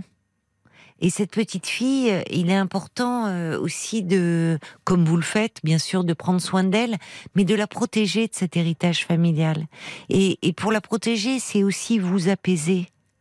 C'est important pour vous, mais aussi pour votre petite fille. Le poids de cette histoire, il va falloir en faire quelque chose. Et c'est possible en en parlant, en étant un peu accompagné psychologiquement. Si vous m'appelez ce soir, Oui. c'est bien que vous ressentez le besoin de, de, de, de parler, d'être un peu soutenu et accompagné.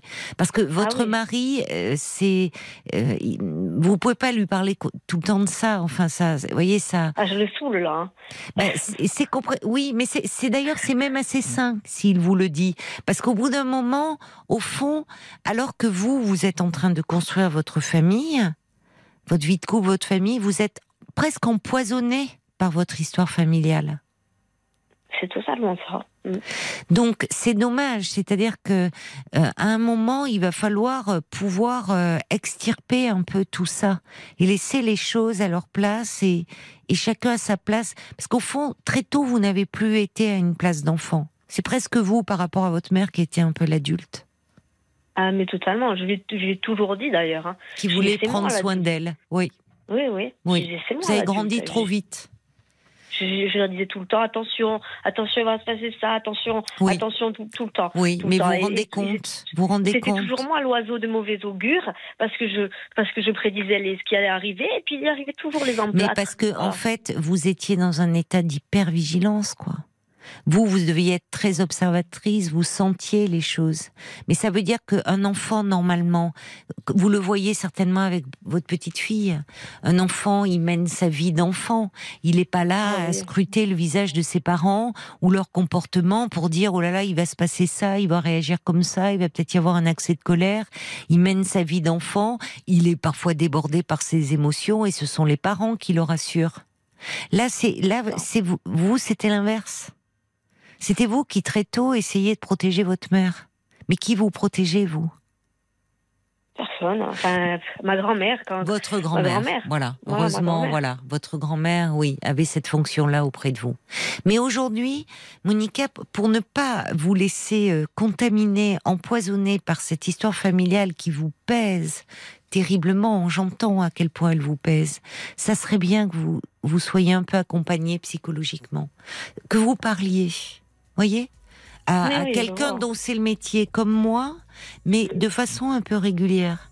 Parce que à un moment, euh, je, vous dis, c'est aussi important pour votre équilibre à vous, mais aussi euh, par rapport à, à, votre petite fille, par rapport à votre mari, enfin, que vous reveniez à votre vie, que vous vous recentriez sur votre vie à vous.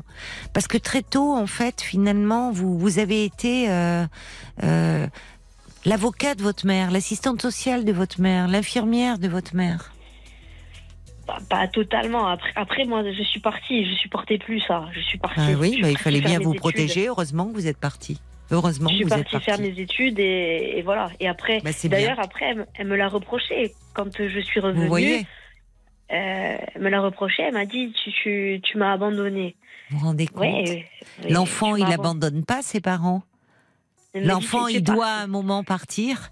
Vous voyez comme votre mère était dépendante de vous.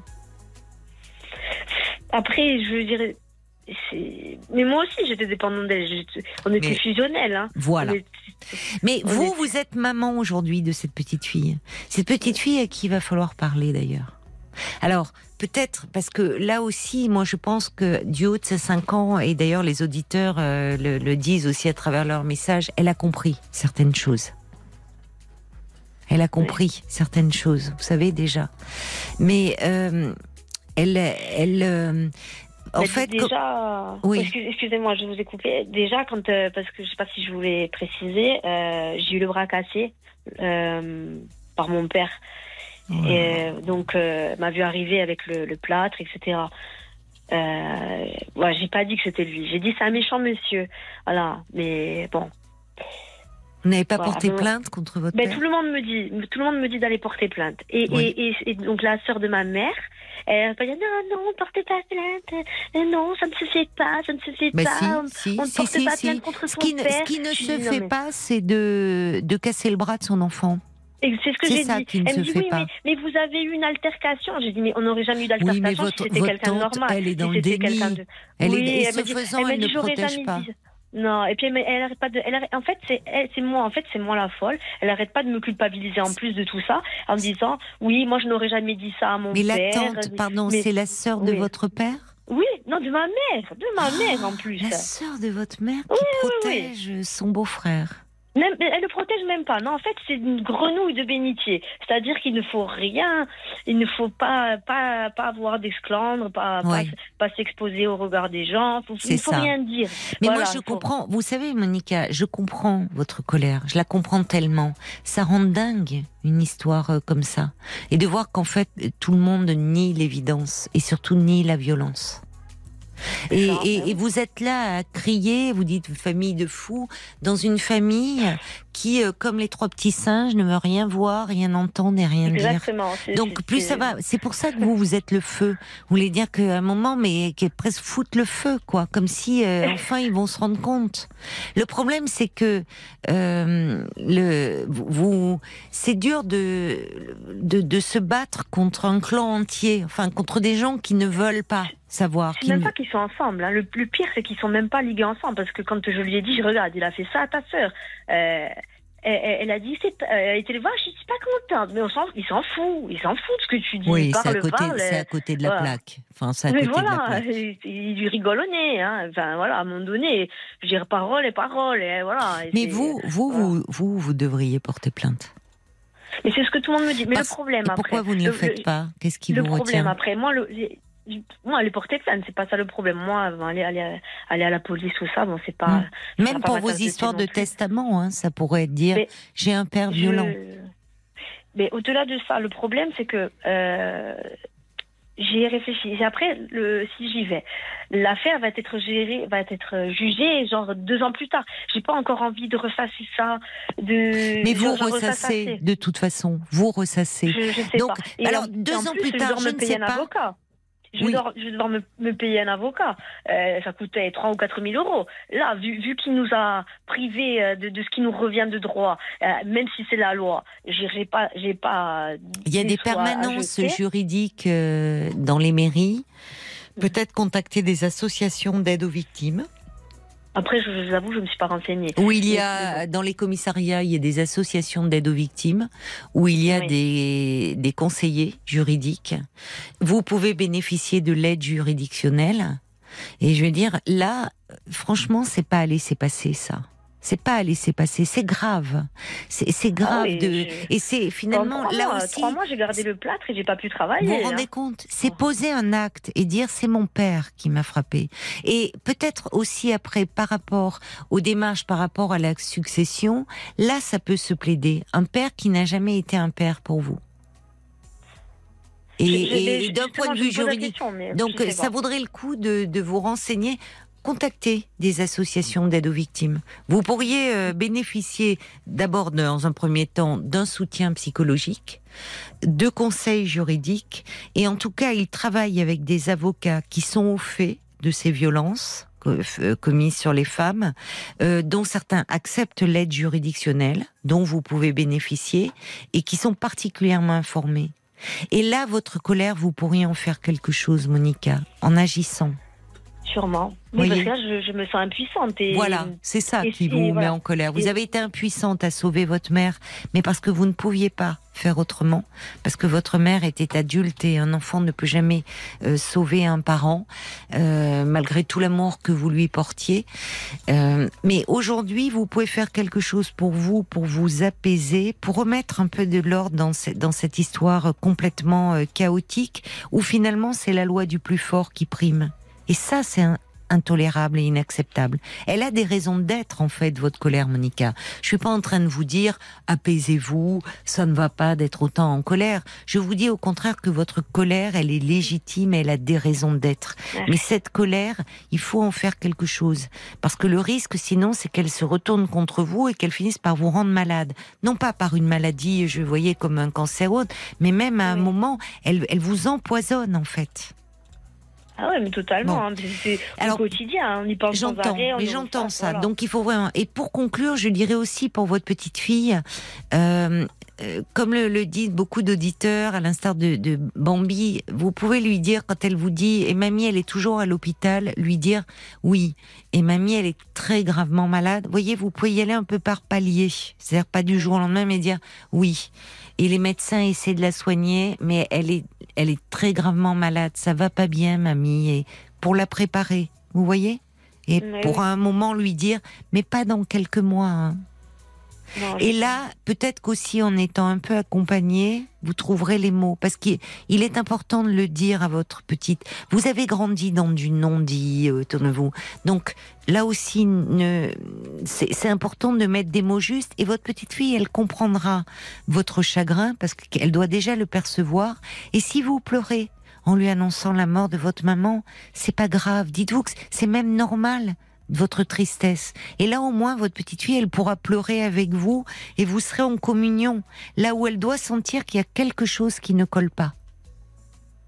D'accord. On va se tourner du côté des, des auditeurs aussi de la page Facebook, Paul. Euh, J'imagine qu'ils réagissent au témoignage de, de Monica et, et qu'ils comprennent cette colère qu'elle a en elle. Nathalie, qui vous comprend, qui vous qualifie de battante. Oui. Moi aussi, j'ai vécu avec un père qui nous a maltraités, moi et mes frères. Combien de fois j'ai voulu aussi que ma mère divorce? Il y a beaucoup de points communs avec euh, mon histoire et il est vrai que vous devez penser à vous, euh, que vous n'attendiez pas comme moi que, que votre père disparaisse. Votre petite veut une maman qui lui dise la vérité, c'est construire les fondations nécessaires Oui, pour une confiance avec euh, sa petite de toujours. c'est très juste. C'est ce que dit le valet de cœur aussi. Hein. Ne rien dire à votre fille, ça revient à la priver de partager avec vous finalement un épisode, l'épisode ultime de la vie de votre euh, maman. Euh, c'est une éponge sensorielle, euh, votre petite fille. euh, qui- elle en sait plus sur vous et vos douleurs cachées que vous ne le pensez. Oui. Donc jouez franc jeu avec des mots choisis. Ouais. Ça reste la, moins douloureuse des solutions, euh, tout en confortant votre lien avec votre enfant. Et j'ajouterais, pardon Paul, j'ajouterais que, euh, comme le dit une auditrice, la Francesca, le, le problème quand elle dit elle est toujours à l'hôpital, mamie, le, le fait de pas lui dire, ça peut générer chez elle un peu des angoisses d'abandon. C'est-à-dire qu'elle peut se dire, mais au fond, peut-être que mamie, elle veut plus me voir, qu'est-ce qui se passe, vous voyez? Donc, il vaut mieux dire les choses par palier. Mamie, elle va pas bien, elle est gravement malade. Et Ce qui est- après, ce qui est bizarre, c'est que avant tout le temps, on, on s'appelait en visio pour la voir, et là, elle, elle dit, je, je- et là, elle me, le- elle me le demande plus. Mais elle a compris. Elle a compris qu'il y a quelque chose qui ne va pas, mais dans sa tête d'enfant de 5 ans, elle peut se dire peut-être qu'est-ce qui se passe, on me tient à l'écart, mamie veut plus me voir. Donc il faut lui et, et vous pourrez lui dire, tu sais mamie, euh, elle me parlait de toi, elle t'aimait très fort et jusqu'au bout elle a pensé à toi et elle sera toujours là dans, dans nos cœurs, elle veillera sur nous. Vous voyez, vous trouverez les mots pour lui dire, mais ne pas la laisser euh, avec des angoisses qui peuvent apparaître autour de la séparation, de l'abandon, qu'on ne sait pas parler. Un mot encore Oui, Marie-Laurence qui dit que ça pourrait être contre-productif finalement de rester dans ce non-dit, Oui. euh, de ne pas l'inclure dans ce chagrin familial. Euh, Marie-Laurence, elle a perdu il y a cinq ans euh, sa maman et puis trois semaines après son mari. Elle dit, voilà, mes sept petits-enfants qui avaient entre 13 et 4 mois ont été certes très malheureux, ils ont beaucoup pleuré avec moi, mais ils étaient très fiers de marcher avec moi et de m'entourer le jour de, de, de l'enterrement.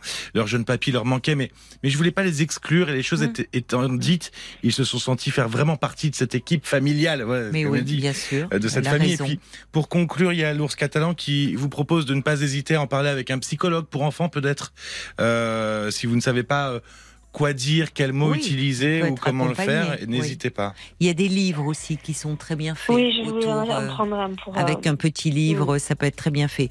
Et puis j'ajouterai cette fois-ci vraiment pour conclure, euh, Monica, euh, il faut que vous vous défendiez vos droits à vous, parce que Oui. tout ce que cette colère que vous exprimez encore une fois, elle est fondée, elle est légitime.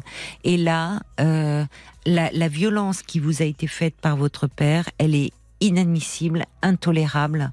Et, euh, ce- et, et- et là, ça mérite vraiment un dépôt de plainte. Et ce faisant, il y a quelque chose de dire, c'est pas seulement par la famille ou en face à face, de dire, de remettre les choses à leur place. Vous voyez, il peut plus euh, Ouais. se dissimuler et chercher à toujours donner une bonne image de lui. Cette violence, il faut la dénoncer et il faut vous protéger. Mais, mais je, l'ai même dit à sa sœur quand elle m'a vu avec le, le bras cassé le- lors de l'enterrement. Elle me dit qu'est-ce qui s'est passé? J'ai dit je t'expliquerai. Je, je l'ai, je l'ai, enfin je lui ai envoyé un message pour le lui dire. Elle m'a, elle m'a, elle m'a envoyé un, un- un- un message en me disant que j'étais une menteuse. Voilà, mais ça, ça Voilà. s'appelle le déni. Tout le monde sait et tout le monde ferme les yeux. Donc à un moment, il faut poser des actes, parce que pour ça, pour vous, c'est insupportable. Cet homme euh, doit être aussi condamné pour des faits graves. Voilà, donc rapprochez-vous d'associations d'aide aux victimes où vous trouverez à la fois un soutien psychologique et à la fois des conseils juridiques. Il faut que vous vous apaisiez. Bon courage. Oui. Merci, merci. Et dernière question, parce qu'en fait, lui, il joue sur ça en disant, parce que moi, je, je l'insultais, je lui envoyais des messages d'insultes, etc. Est-ce qu'il peut jouer sur ça, du fait que je l'insulte? Mais c'est pas, Pas une du excuse. tout. Mais attendez. Alors d'abord, entre une insulte euh, par SMS et casser un bras, vous voyez, on n'est Oui, pas dans le même degré euh, de, vous voyez. Et le, le fait que vous lui en... mais en fait, ça reste entre vous et lui. Votre père, Oui. il est dans une forme de toute puissance, comme s'il était au-dessus des lois, protégé par l'omerta familiale. Donc en fait, on banalise, on dénie sa violence. Là, vous posez un acte et un acte par rapport à des autorités, à des représentants de la loi. Et dans, et dans le cadre, on a, un père n'a pas à frapper ses enfants, n'a pas euh, à leur casser le bras. Enfin, voilà. Donc, Bon, posez beaucoup. des actes et euh, rapprochez-vous de d'associations. D'accord, Monica? Ouais. Merci, Caroline. Bon, prenez soin de vous. hein. Merci. Je vous embrasse. Au revoir. Moi aussi, au revoir. Parlons-nous, Caroline Dublanche sur RTL. Jusqu'à minuit 30, Parlons-nous. Caroline Dublanche sur RTL.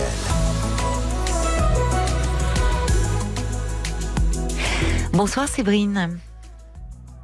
Bonsoir Caroline. Et bienvenue. Alors, oui, merci beaucoup. Euh, je voulais vous parler ce soir de ma grand-mère Oui, qui a 93 ans, d'accord. qui vit seule chez elle euh, depuis 40 ans et qui de nature est une personne euh, très angoissée.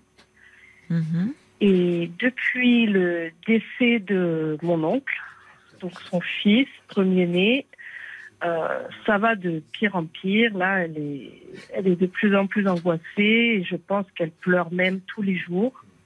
Oui, mais il est décédé quand, Et- votre oncle? En 2019. Oui. Bah oui, c'est toujours dur de. Enfin, de, Oui. de, de perdre un enfant, bien sûr. Angoissé, peut-être même euh, Oui. déprimé, enfin. Oui.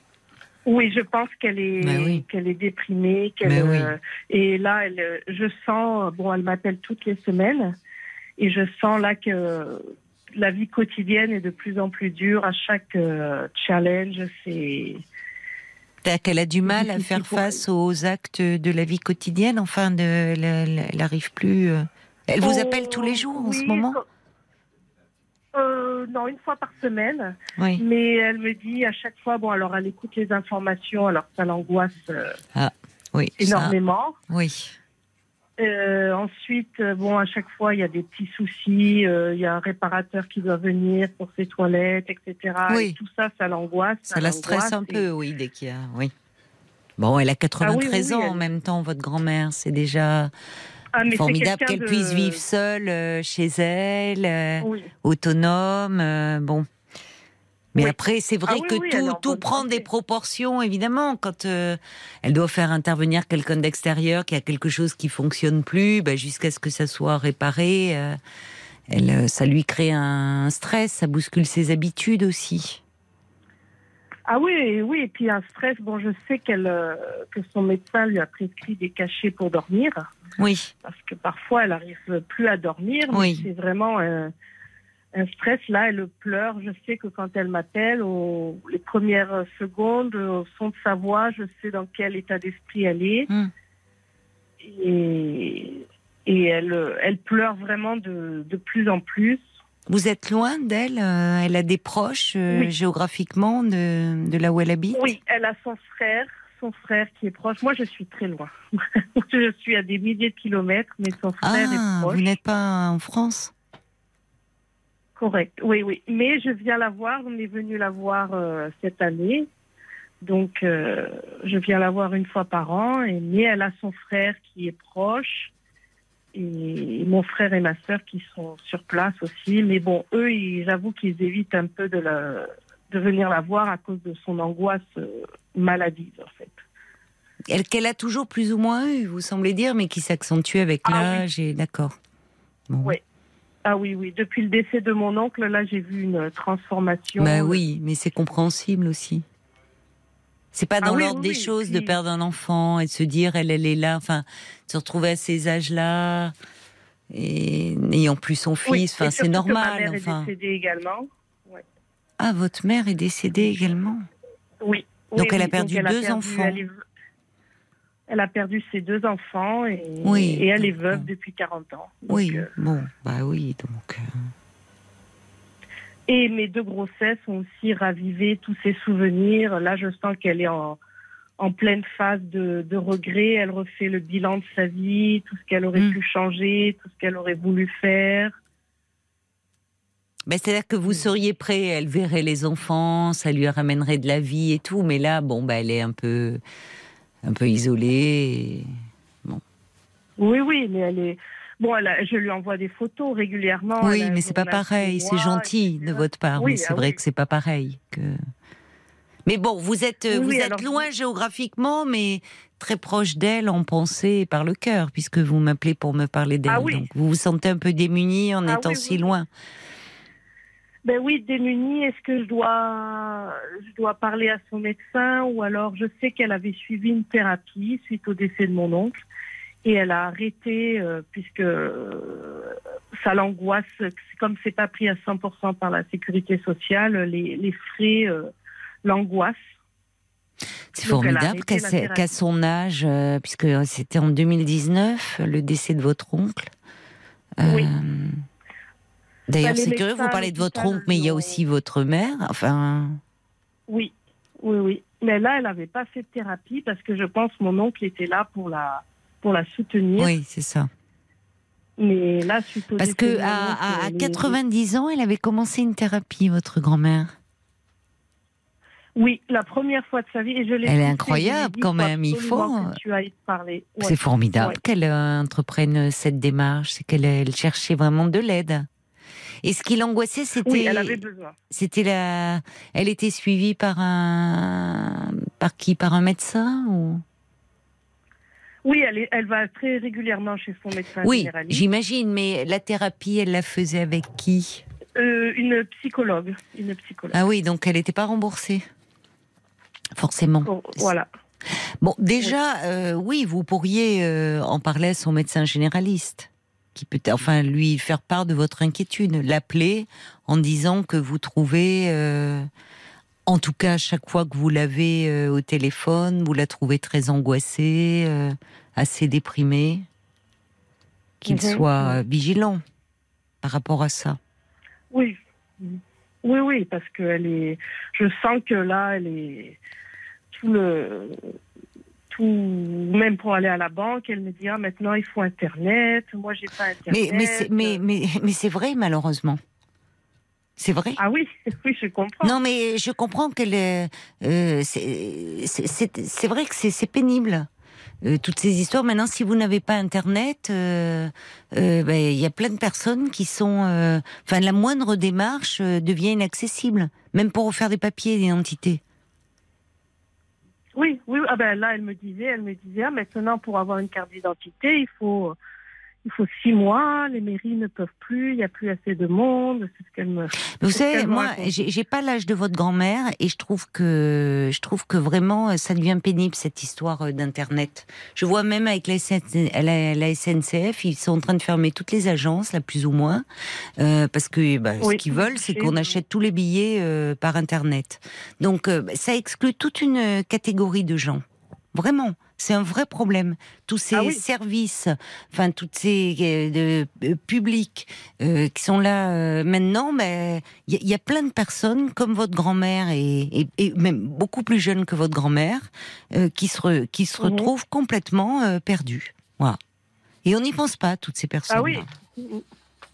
Donc Ah ben, euh, elle, elle est complètement perdue. bah oui, mais c'est normal. À 93 ans, euh, qu'est-ce que vous voulez La moindre démarche. elle est- Et d'ailleurs, à la banque, bah, je suis désolée. euh, c'est, euh, elle peut aller à son agence, mais là aussi, comment elle se déplace Est-ce que c'est loin Enfin, vous Elle, voyez. peut- elle se déplace très bien et la banque est, à côté, mais Bon. l'agence, maintenant, elle n'est plus ouverte euh, comme avant. Ah. Maintenant, il y a des horaires, il faut prendre rendez-vous. Oui, mais elle peut les appeler. Oui, oui, oui, oui. Bah là, elle Parce que j'espère, j'imagine l'agence, ils lui disent pas, Madame, vous pouvez consulter vos comptes sur Internet. Enfin, voilà. Non, bah, de toute façon, euh, je leur dirais, j'ai pas Internet, j'ai pas d'ordinateur. Bah bien donc- sûr, bah bien sûr. Bah elle est un peu seule, votre grand-mère aussi. Est-ce Oui, qu'elle aurait bon, pas besoin elle- de quelqu'un Elle, euh, elle est seule. Elle, elle manque de personnes qui, pourraient l'aider à ce niveau-là. Moi, je suis un peu loin, je l'aide comme je peux. Je sais que je lui ai dit d'aller à la bibliothèque, parce qu'à la bibliothèque, il y a des gens. euh, on peut aller sur Internet à la bibliothèque et il y a des gens pour vous aider. Donc, je lui dis si vraiment tu as besoin, tu peux aller à la bibliothèque, quelqu'un va t'aider. Et je pensais, il y a une association euh, qui fait un travail d'accompagnement formidable auprès des personnes âgées. Pas, pas tant dans le, dans, pour les aider dans les démarches, mais ils, ils peuvent le faire. C'est les petits frères des pauvres. Ils, ils rendent visite. Mhm. Ce sont des bénévoles euh, qui viennent euh, rendre visite euh, aux personnes âgées. Euh, J'ai toujours en tête euh, l'appel euh, quand j'étais sur une autre radio d'un- étudiant que j'avais trouvé euh, vraiment euh, super gentil, formidable, parce qu'il oh, il avait une vingtaine d'années, il faisait partie de cette association et ça m'avait surprise. Il me dit non, non, mais il y a des jeunes. Et, et en fait, il avait un lien, il était très très proche de sa grand-mère. Et donc, euh, il rendait visite à des personnes euh, âgées chez elle euh, pour leur tenir un peu compagnie. Il, disait que ça l'enrichissait beaucoup, lui, parce qu'elle elle lui parlait évidemment de leur passé, de leur histoire. de- Donc, peut-être Mhm. aussi, est-ce que ça serait pas euh, quelque chose Je sais à qu'elle voit des amis. Elle a Elle des voit amis. beaucoup d'amis. Elle est quand même, elle est formidable, je trouve, votre grand-mère. hein. À 93 ans, Ah oui, oui, se oui. débrouiller toute seule, euh, voir des amis, euh, se rendre à la bibliothèque, à la banque, enfin, c'est quand même. euh, Ah, elle fait tout, tout. Elle, fait Elle est tout, tout, tout. incroyable. et même ma- maintenant, elle se dit, j'a- j'arrête Par exemple, quand il y a quand c'est sale dans sa cage d'escalier, elle était là sortie avec sa serpillière, son balai, elle dit oh maintenant je suis un peu fatiguée, je le fais plus mais Bah oui, elle peut se le permettre quand même hein.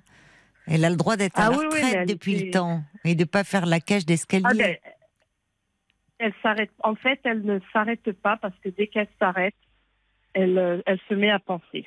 Eh ben Et voilà. Eh ben général, voilà. C'est des pensées noires. Mais voilà, donc euh, c'est ça. Elle a besoin d'être euh, active, de s'occuper euh, pour ne pas penser. Oui, je Mhm. comprends ça. Oui, oui, c'est c'est un bon Oui, remède ça, contre l'angoisse, l'action. Mais euh, bon, maintenant évidemment, elle fatigue aussi. Ça la maintient en forme, hein, tout ça. Mais Ah oui, oui, oui. bon, elle est, elle est pas dans une dépression parce que quand on est véritablement en dépression, euh, tout est, on ne peut plus rien faire. hein. Enfin, il y a plus, il y a plus d'énergie, vous voyez. Elle arrive à faire des choses. oui, oui. Ah oui. Vous oui, ça, pourriez, vous pourriez euh, euh, passer un petit coup de fil à son médecin traitant et lui, Mhm. lui parler un peu de, de faire part de vos inquiétudes, lui dire qu'en ce moment vous la trouvez euh, un peu moins bien. Et puis peut-être, vous voyez, je reçois une, un message d'Evelyne de Lisieux euh, qui, euh, qui dit euh, que les petits frères des pauvres passent chez ses beaux-parents. Et Evelyne elle-même, elle dit que lorsqu'elle prendra sa retraite, elle sera bénévole dans une association pour aider les personnes âgées, pour leurs papiers, tout ce qui se fait par Internet, notamment. Donc euh, peut-être que je, je ne sais pas. on si elle a des amis, faudrait peut-être en parler à votre grand-mère. Il s'agit pas de lui imposer quelque chose euh, qu'elle ne souhaiterait pas, parce que elle Oui, n'est oui, pas. sûr, elle est, vit seule, mais elle est quand même en lien avec d'autres. Elle sort, euh, elle a des amis. Elle sort avec bon, ses amis, elle voilà. va au cinéma. Oui, oui. mais elle est incroyable, votre grand-mère, je trouve. Elle va au cinéma. Il y a trois ans, on lui dit de faire une thérapie, elle y va. Alors peut-être lui dire, lui demander si euh, s'il n'y avait pas cette question d'argent, est-ce que ça lui faisait du bien d'aller voir quelqu'un euh, Oui, elle m'a dit, elle m'a dit que ça lui avait vraiment fait du bien et que ça lui avait euh, fait ressortir des choses euh, qu'elle pensait enfouies depuis très longtemps. Quel dommage alors, euh, quel euh, parce que Oui, donc elle avait je- bien accroché avec cette psychologue. Oui, oui. elle a oui, des oui, oui. tout petits Et revenus, ça, ça, ça grévait vraiment son budget? Alors, je, je ne sais pas, mais elle me parle constamment de, de sa petite retraite, de, de ses courses, elle est au centime près. Alors, elle a toujours eu une angoisse avec l'argent. Elle a toujours eu peur de euh, manquer. Oui, même si, voilà. Voilà. Ouais. Alors j'ai proposé de lui payer. J'ai dit mais moi je vais te payer, c'est pas un problème. Oh Oui. mais non, je veux pas, ça va te faire des frais. Non, non. Elle refuse, elle refuse qu'on l'aide financièrement. Une partie. Ou alors, Ah, si, si elle voyait un médecin, alors elle, elle verrait. Le problème, c'est que semble-t-il, elle avait bien accroché avec cette psychologue. Donc, ça serait bien qu'elle puisse la revoir. Oui. Elle verrait un médecin psychiatre, il pourrait lui faire une feuille d'assurance maladie. D'accord. ouais. Mais voilà, après, il faut qu'elle accroche. Euh, que- parce Oui. que le médecin traitant ah oui, pourrait- Vous, pouvez, euh, vous pouvez l'aborder avec le médecin traitant. Parce qu'elle elle a peut-être Oui, peur d'être dans une non. précarité. Alors vous dites, elle a toujours eu peur de manquer. Alors même si elle n'a pas une grosse retraite, euh, mais peut-être qu'elle pourrait quand même voir la psychologue une fois par mois. Ce serait peut-être envisageable pour elle et ça lui ferait du bien. Et après tout, euh, voyez. Oui. Oui, je vais voir avec elle. euh, Sinon, demandez, parler, au médecin traitant aussi s'il n'a pas les coordonnées. euh, mais bon, je vous dis, avec un médecin psychiatre, elle pourrait bénéficier d'un remboursement. Le problème, euh, c'est voilà. Après, il faut trouver quelqu'un avec qui elle accroche. Et si elle est, si ça se passait bien avec cette psychologue, c'est dommage de pas reprendre. Elle a de Oui, la chance, en tout cas, d'avoir une petite fille qui, euh, qui bah, soin d'elle elle comme me vous dit, le euh, faites. t'es- C'est dommage que vous soyez loin pour loin, elle. mais Mais la plus près. euh, Vous êtes où d'ailleurs? Parce Elle que j'entends qu'il y a des loin. coupures. Vous êtes où Si c'est pas- aux États-Unis. Ah, oh, ah oui, parce que la liaison est très bonne, mais on entend un petit temps de décalage. D'accord, oui, c'est loin. Pour euh, vous- et là, vous n'avez pas prévu de revenir pour les fêtes?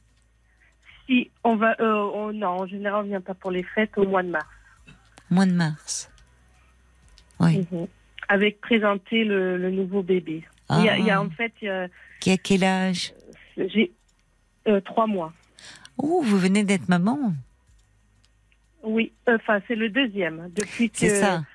euh, de- j'ai une fille de deux ans et demi et là un bébé de trois mois. Bah, ça, ça lui, félicitations. elle me dit, merci, elle me dit ça, ça me met du baume au cœur. Oui, euh, ça me oui. rend heureuse. Ben, bien sûr. Bien sûr, ça, ça c'est bien parce que le fait, euh, vous allez venir en, en mars, euh, elle va, hum, elle va y penser. Vous voyez, ça va l'occuper. Ça va être dans, dans deux mois, Oui. dans un mois. Dans, c'est bien. Ça va lui faire un but là, un objectif. Et quel objectif? Ah oui, je sais qu'elle va préparer, elle va penser au repas et tout ça déjà. Oui, elle est Ça va être, incroyable. euh, la liste des cours. Oui. Ah oui, Mais oui. vous, vous êtes Ah adorable oui, de malgré, enfin vous êtes, vous devez être bien occupé avec votre petite de deux ans et demi et votre petit. C'est un petit garçon le bébé là, de trois mois. Euh, Non, de, une fille, deux filles. Ah, vous avez deux filles, Deux petites. d'accord, deux petites filles. Oui. Ben, euh, et vous êtes adorable de penser comme ça à votre grand-mère et de prendre soin d'elle à distance. Ça doit Ouais, lui ben, donner aussi de le- du baume au cœur. Elle a été très gentille. Ah oui, elle a vraiment. Ah, c'est une grand-mère euh, qui se sacrifie euh, pour ses, pour ses petits-enfants. Elle s'est sacrifiée pour ses petits-enfants. Oui, oui. Oui, elle est très tendre. Donc vous lui rendez Ah oui, aussi toute oui, cette oui, tendresse. Oui. Eh ben c'est bien, Oh oui, elle, c'est elle bien. qui cuisine quand on vient. Elle veut pas qu'on fasse quoi que ce soit. Elle Oui. veut faire la cuisine. tout. Oui, c'est bien tant qu'elle peut le faire, c'est formidable. C'est bien. Ah oui, oui, oui. Bon, bah écoutez, déjà le fait de savoir avec ça, le mois de mars, avec le, avec le, le printemps, les beaux jours qui vont revenir, et puis elle va pouvoir euh, découvrir euh, vos, vos, votre nouvelle petite fille là, l'aînée, euh, vous serrez dans dans les bras, ça va lui, ça c'est le meilleur des antidépresseurs là, que vous allez lui offrir. Merci beaucoup Séverine, euh, et puis alors, bah, prenez bien soin de vous et de vos petites. Hein. Je vous embrasse. Au revoir Séverine. Au revoir. Au Au revoir. revoir. Info. Jusqu'à minuit 30, Parlons-nous. Caroline Dublanche sur RTL. Nous sommes à vos côtés euh, depuis 22 heures et en direct jusqu'à minuit et demi. Et si vous désirez euh, me parler, bah, c'est très simple.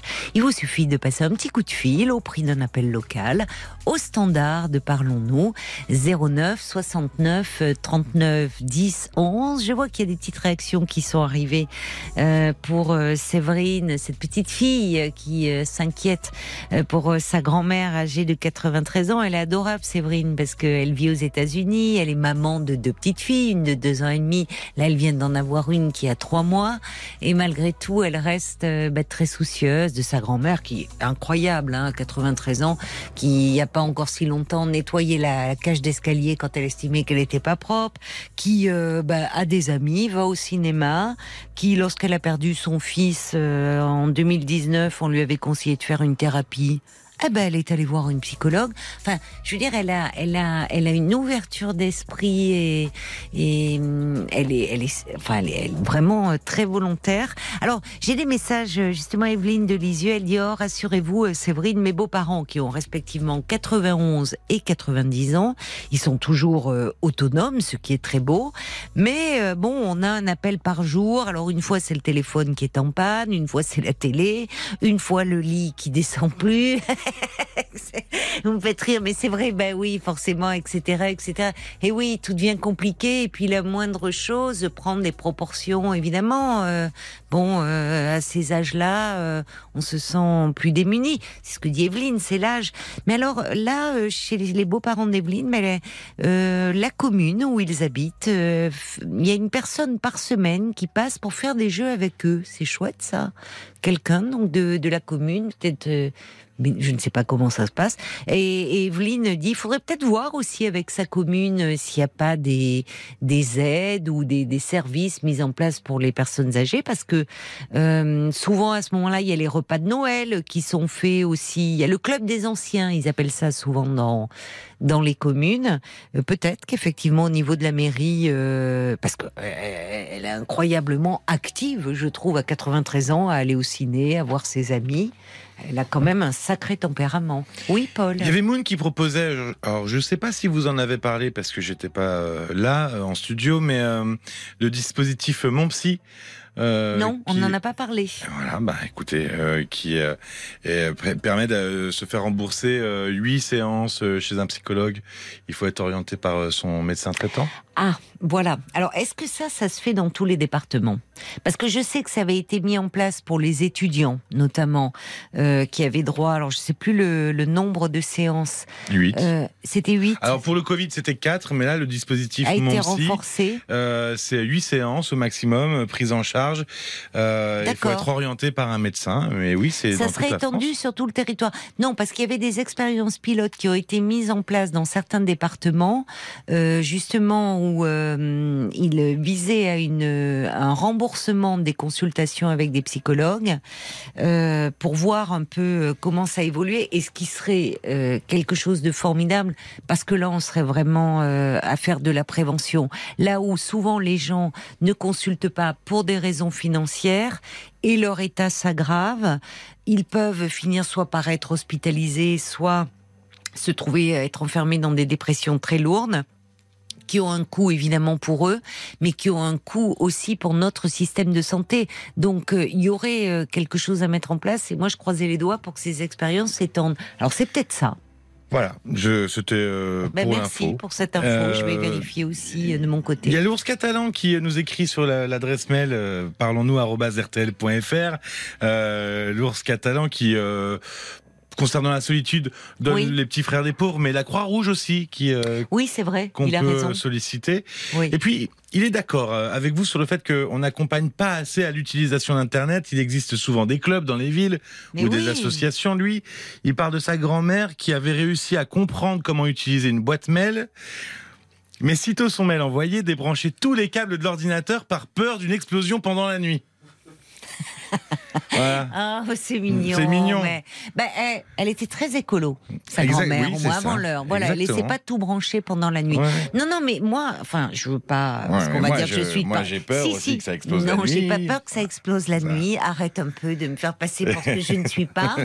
Mais euh, je, je trouve il y a une véritable exclusion avec ce. Oui. Et, et, et, et franchement, euh, euh, il y, a, il y a des tas d'endroits maintenant. euh, si vous n'avez pas Internet, eh bien, ne serait-ce que pour refaire votre pièce d'identité, maintenant on vous demande ça. Enfin, pour tout, Internet, Internet. Et il y a des gens euh, qui euh, qui n'ont pas accès à cela et, et, et ça les exclut. Oui, il y a des salles informatiques dans certaines mairies ou dans euh, Oui, certaines oui. collectivités, mais pour y accéder, c'est pas aussi évident non plus. parce Exactement. C'est la croix et la bannière, hein, parfois. Oui, effectivement. Non, non, mais euh, enfin, moi, je, c'est un peu la, France des des villes et des champs. Hein. Il y a les- la femme des rats, des villes et des rats des champs. Il y a dans plein d'endroits où euh, ben, il y a plein de choses qui ferment et où euh, où les gens se retrouvent très seuls et ben, c'est un problème. On pourrait on pourra en parler, mais c'est vrai que je trouvais déjà formidable que la grand-mère de Séverine, moi, fasse toutes ces démarches seule à 93 ans. hein. Jusqu'à minuit 30, Caroline Dublanche sur RTL. parlons. Euh, Jusqu'à minuit 30, Parlons-nous. Caroline Dublanche sur RTL. Bonsoir Clémence. Bonsoir Caroline, Euh, c'est longtemps que je vous ai pas eu. Je vous avais eu la dernière fois, je crois il y a trois ans, euh, sur Europe, une chose comme ça. Ah non, Voilà. ah non, non, non, il y a trois ans j'étais ici. J'étais RTL avant. déjà. Alors c'était avant. C'était avant, j'étais angoissée parce que vous quittiez Europe et Ah et ben Paul voilà, ah ben voyez, vous m'avez vous m'avez oui, Paul m'avait rappelé, j'étais un peu angoissée et là ça allait très bien euh, avec Paul et j'espère que ça ira bien. C'est la cinquième saison hein, déjà sur RTL, le temps passe. Ouais, Oui. c'est fou ça. Euh, on va pas beaucoup, on va pas beaucoup de temps là, il est mi- minuit un quart. je crois, il Monsieur, monsieur, ça va Euh, aller. D'abord, je vous félicite parce que c'est vrai de faire une émission. euh, J'étais un peu dans mes pensées, mais en même temps, j'écoutais ce que vous disiez parce que je suis assez rapide. Euh, je vous félicite pour l'Internet, euh, dire qu'il faudra faire une profonde solitude. Moi, je, je n'aime pas du tout cette, euh, nouvelle technologie dans laquelle nous vivons. Ça, ça me plaît pas du tout. Elle a des effets positifs, mais je trouve qu'elle Oh, déshumanise non, beaucoup. non, je trouve qu'il ferme beaucoup mais- de lieux, de structures. euh, Mais sûr, même, je vois à la, à la, à la RATP, il y a encore une agence. Je parlais avec le Oh, monsieur oui, là pour des problèmes exact. parfois de RER et autres. Il me disait, vous savez, on est en sursis. Il y avait une agence SNCF là où j'étais. Il me disait, on est en sursis. Bah oui, bah maintenant ils ont été dispatchés. Et en fait, la politique, c'est on ferme les agences pour que les gens achètent leurs billets sur Internet. C'est pas Non, bien. oui, je trouve non, que c'est pas bien. Mais oui, j'ai téléphoné l'autre jour à un organisme et, et- et qui m'a dit Vous avez Internet, madame? Tout, Voilà. Tout de suite. Tout de suite, c'est la première suis- question qu'on vous pose. Et quand je suis de mauvais poil, je l'ai envoyé péter, c'est tout. J'étais de mauvais poil et je l'ai envoyé péter, mais vraiment péter. Hein. C'est vous me faites rire. Ah non, mais là, Vous, ah, lui, l'expression est amusante. Ah, Et alors, oui, non, il s'en est remis. oui. Qu'est-ce qu'il a fait euh, Parce que je lui ai dit des choses que je n'oserais pas dire là à l'antenne. Oui, oui. Mais euh, elle était quand même Il a dû peu- être surpris. Oh, ça doit lui très- arriver plus d'une fois, à mon avis. Hmm, oui, d'accord, mais enfin là. je Il fallait confirmer par mail. Merde, ça suffit. Hein. Donc, euh, j'avais envie de leur dire, pourtant je suis pas du tout vulgaire, Non, je non. suis une femme de classe, euh, Caroline, mais j'avais envie de lui dire, même dans les chiottes, c'est bien. Il y a eu de la friture sur la ligne à ce moment-là. Donc, vous voyez, votre élégance est préservée, ma chère Oh, Clémence, bien, parce qu'on n'a entendu que le Bravo. dernier mot, que je ne répéterai mieux, pas. Mais euh, mieux, finalement, il y a eu de la friture et, Tant voilà. mieux, et c'est pas de la pas- censure. Hein. Non, mais tant mieux, tant mieux. Bon, alors, bon, alors, on y va, on y va. Allez, on y va alors. Euh, mais là, je suis stressée parce qu'on n'a pas beaucoup de temps et je ne sais pas comment je vais faire. Enfin, bon, je vais essayer de me débrouiller. Ouais, mais vous m'avez dit que vous êtes une rapide, alors on devrait vrai, y arriver. mais quand même, mais quand même. Euh, bon, euh, je- vous avez dit vous-même que les ruptures, c'était les trois quarts des gens qui vont voir des psys. Moi, je me débrouille toute seule, je ne vais pas en voir Hum, parce que j'ai fait de la psycho il y a 30 ans moi-même. hein oui. et je n'ai pas continué, donc je suis assez calée dans le domaine puisque j'arrive à, dé- à- à débrouiller des choses sur mes amis et définir d'où viennent l'enfance, enfin ce que vous faites vous, mais en beaucoup plus, euh, vous vous êtes beaucoup plus forte que moi encore. Non, mais vous avez Et- des qualités d'introspection. De... Ah mais oui, ça vous je- avez- tout à fait. Non Oui. mais ah mais ça tout à fait, tout à fait, tout à fait. Ça je le reconnais tout à fait. Donc je n'ai pas eu besoin et croyez-moi j'ai eu des drames dans ma vie, mais j'ai eu aussi des choses extraordinaires. Et j'ai un jour un éditeur m'a dit, euh, vous me connaissez, il m'a dit euh, un ami journaliste qui, qui, qui était très connu et qui travaillait chez un grand éditeur. Il m'a Mhm. dit, il m'a dit, euh, j'avais commencé à, à lui faire lire un peu de manuscrit et il m'a dit. euh, en plus, il avait été journaliste dans, enfin bon, bref, par discrétion. Et euh, il m'a dit, il faut aller au bout, il faut aller à bout, il faut absolument que tu écrives, c'est extraordinaire, ça peut rendre service à toute cette euh, euh, terrible épreuve que tu as eue, en même temps des choses extraordinaires, et cette force, cette force que tu as en toi. Et c'est vrai, c'est vrai. Et je n'ai toujours pas fait ce livre, mais je vais peut-être le faire. Ah, c'est pas simple, hein, c'est pas donné à tout le Non, monde de c'est pas savoir simple, hein, écrire. non, Moi, je c'est- sais que c'est. non, non, non, non, mais je sais, je sais bien écrire parce que Ah, fais c'est bah alors si vous écrivez ah bien. oui, je fais des lettres magnifiques. Et justement, quelqu'un m'a dit, mais, mais, mais, mais vous n'envoyez pas des mails. Et là, j'ai encore envoyé la, péter la personne. Parce que j'ai dit, moi, je suis et j'écris de très belles lettres. Voilà. bon, enfin, bon, bref. Euh, donc, euh, hier soir, bon, j'ai entendu, bon, c'est parce qu'on approche les fêtes de Noël, donc il y a un nostalgie. En même temps, beaucoup de gens sont malheureux aussi à Noël, tristes gays, enfin, comme la première personne de, de Strasbourg. J'aime beaucoup Strasbourg aussi. euh, c'est très chaleureux, c'est très convivial. Et la seconde personne, ça a fait un peu écho, sauf que moi, je suis dans une, j'ai été dans une relation avec une femme, alors que là, c'était avec sa fille dont elle parlait. Euh, c'était hier soir où elle était très triste parce qu'elle n'avait plus de nouvelles de Oui. sa fille. Oui. Euh, et ça a fait un peu écho à mon histoire avec cette femme, euh, car elle disait, euh, en parlant de sa fille, c'est la dernière euh, qui a parlé qui a raison. Et cette femme euh, que j'ai côtoyée, c'était la même chose aussi. Hmm. Et puis, euh, le silence, euh, je vais vous dire pourquoi j'a- j'appelle. Oui. Et puis le silence, euh, le silence de cette de sa fille.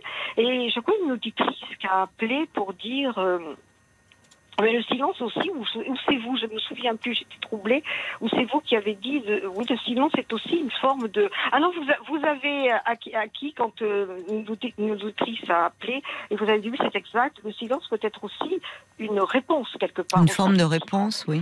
Une forme de réponse. Et ça m'a fait penser à, à ça aussi. Et puis, euh, qu'on passe par toutes les colères. Euh, de, de la tristesse, de la solitude, Oui. de la colère, passe La déception, oui. la déception, la déception.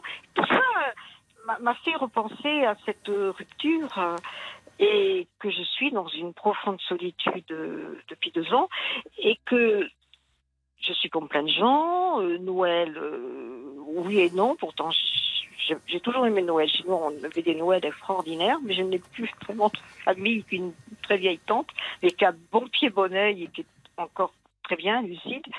Mais je suis quand même toute seule. Et je me dis, et j'aime Noël. J'ai fait une déco chez moi adorable, des petits animaux, style montagne. J'adore tout ça. Et puis vous aimez les animaux, vous, ça je sais. Ah oui, euh, beaucoup.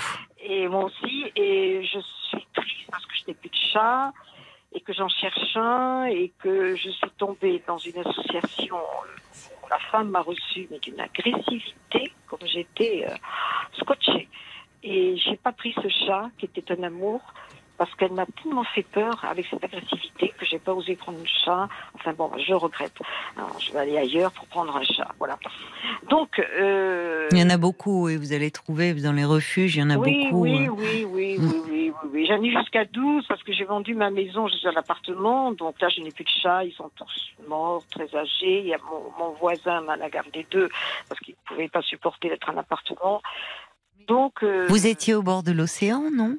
Oui, c'est ça. Oui. C'est ça. C'est ça, je me souviens de vous. Ah, ah, merci, ça me fait plaisir. Oui. Et euh, cette femme, je, bon, bah, vous vous souvenez? Que Oui, oui, je me souviens très bien ça- de, votre histoire avec cette femme, oui. C'est pas vraiment pour Qui ça. vous a beaucoup tourmenté, enfin. Oh oui. C'est une horreur. J'ai cru devenir. euh, oui, c'était obsédant. Je, n'ai- été voir personne. hein. Je me suis débrouillée toute seule comme une grande. Euh, j'ai des amis. J'ai même une amie psychologue à Toulouse qui m'a beaucoup aidée aussi. J'ai une amie, ma, ma meilleure amie est comme une sœur et juriste à Bordeaux. Elle m'a beaucoup aidée aussi. Euh, Je vois que vous avez contacté une association aussi pour. euh, oui, oui, en oui, parler c'est- une horreur. Ce qui m'est arrivé là a été une horreur, une horreur de l'horreur. Et euh, qui a, non, je vais pas perdre de temps à parler de ça, mais euh, ce qui a fait écho, c'est que j'ai lui ai fait parce que c'était très fort ce que nous avons vécu. C'était, elle était dépendante de moi, j'étais dépendante d'elle. Mm. C'était une, une, une, une, une passion, une fusion. Et platonique, en fait, hein, qui était resté. Ah. euh, à, à l'époque, Platonique. quand vous êtes- oui, quand vous, voilà, euh, très bien, parfait, génial, vous êtes bien rappelé. Et quand vous étiez à Europe, vous m'aviez dit, euh, m'aviez dit quelque chose qui m'avait fait très plaisir, que j'avais été très délicate, et c'est vrai, je suis une femme très délicate, et une femme très sympathique avait téléphoné pour moi en disant euh, que cette femme que j'ai aimée, qui m'a aimée aussi, forcément, hum, euh, était euh, très seule, très perturbée, très seule, et, hum, certainement. et- oui, oui, oui, oui. Et elle était complètement dépendante de moi, elle la première, moi après, mais elle, elle était, elle était complètement d'admiration devant moi. C'était pas du tout le même style social, c'était pas la même relation. Je m'en foutais, euh, je m'en foutais. Caroline, quand on aime quelqu'un, Oui, elle était moins indépendante, moins affirmée. Oui, non, oui, oui. sa elle- relation plus conventionnelle. Oui, oui, oui. Et euh, je lui fait une très belle lettre parce que je sais très bien écrire, parce que Hum. j'ai fait du littéraire. Donc j'écris avec toute ma plume. J'ai fait une très belle lettre au mois de janvier. Ça fera un an là en janvier. Oui. Magnifique. Hein, je l'ai fait lire à mon ami psy, à mon ami juriste qui m'a dit euh, de sa vie. D'ailleurs, il y a très peu de gens qui, recevront des lettres comme tu viens de d'écrire.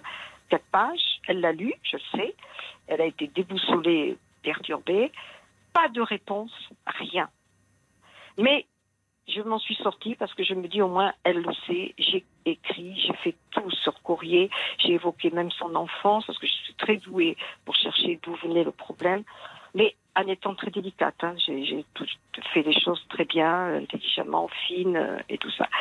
Et aucune réponse. Et c'est ce silence, cette femme qui parlait hier de sa fille, ça m'a fait repenser à cette lettre que j'ai envoyée, ça fera tout, ça fait pas un an, ça fera un an en janvier, que je n'ai aucune réponse, rien du tout. Pourquoi je n'ai pas de réponse, Caroline ça Mais vous n'aviez déjà pas de réponse de sa part euh, dans la relation. Oui, oui. Et, et je sais qu'elle a été malade. Donc si Elle vous l'avez aussi euh, cernée, enfin Oui, face à elle-même, euh, Impeccable. ça peut être aussi quelque chose dont enfin elle se protège. Je sais pas comment Voilà. s'est terminée votre histoire d'ailleurs, parce que vous aviez du mal à, enfin, vous aviez été la voir sur son lieu de travail, Oui, après elle avait mal pris. Bon, c'était, ça devenait assez tendu et conflictuel entre vous. Non, mais mon Et finalement- m'avait dit, mais c'est affreux, elle t'a insulté, mais c'est, alors que tu as été d'une finesse. euh, Mais vous me parlez de, de, vous dites cette auditrice qui était intervenue en disant Ah. qu'elle devait se sentir Ah. très seule, certainement. Oui. Mais vous aussi Oui. à ce moment-là, pour qu'elle ait Ah, pris aussi sûr. une telle place. Ah, mais bien sûr. Et personne n'avait fait pour elle ce que j'ai fait pour elle, parce que dans sa famille, c'est-à-dire qu'on ne montre pas, on se tait, on ne montre pas, on ne montre pas les sentiments, on a peur d'aimer, on n'aime pas, enfin bon, bref. Et, et, et moi, elle avait beaucoup d'admiration pour moi, parce que je suis une fille très tonique, je suis une fille bien dans, ma- dans mes pompes, enfin j'ai fait des choses intéressantes. Oui, mais elle a pu être débordée, au fond, par, euh, c'est exactement ça. c'est exactement que... ça. C'est exactement ça. Et elle, elle n'était pas du tout de, de, de, de, de ma condition sociale. Mais je elle, elle était foutre. aussi mariée, enfin en couple, Oui, une ça, vie plus ça. classique, donc euh, bon, euh, certainement ça. à la fois euh, Ah. très, elle, avait, elle avait peut-être une attirance, mais aussi beaucoup de peur, enfin. Bon. Bien euh, bien bon. sûr. Mais euh, comment bien vous vous en êtes? Parce que vous me reparlez d'elle, comment vous Bah, en comment êtes j'en sorti suis, de euh, tout cela? bah, Je m'en suis sortie tant bien que mal, toute seule, sans psy, avec mes amis. euh, ça, ça a été. Bon, je- j'ai passé des moments. Pourquoi vous n'avez pas d'ailleurs, vous qui. Enfin.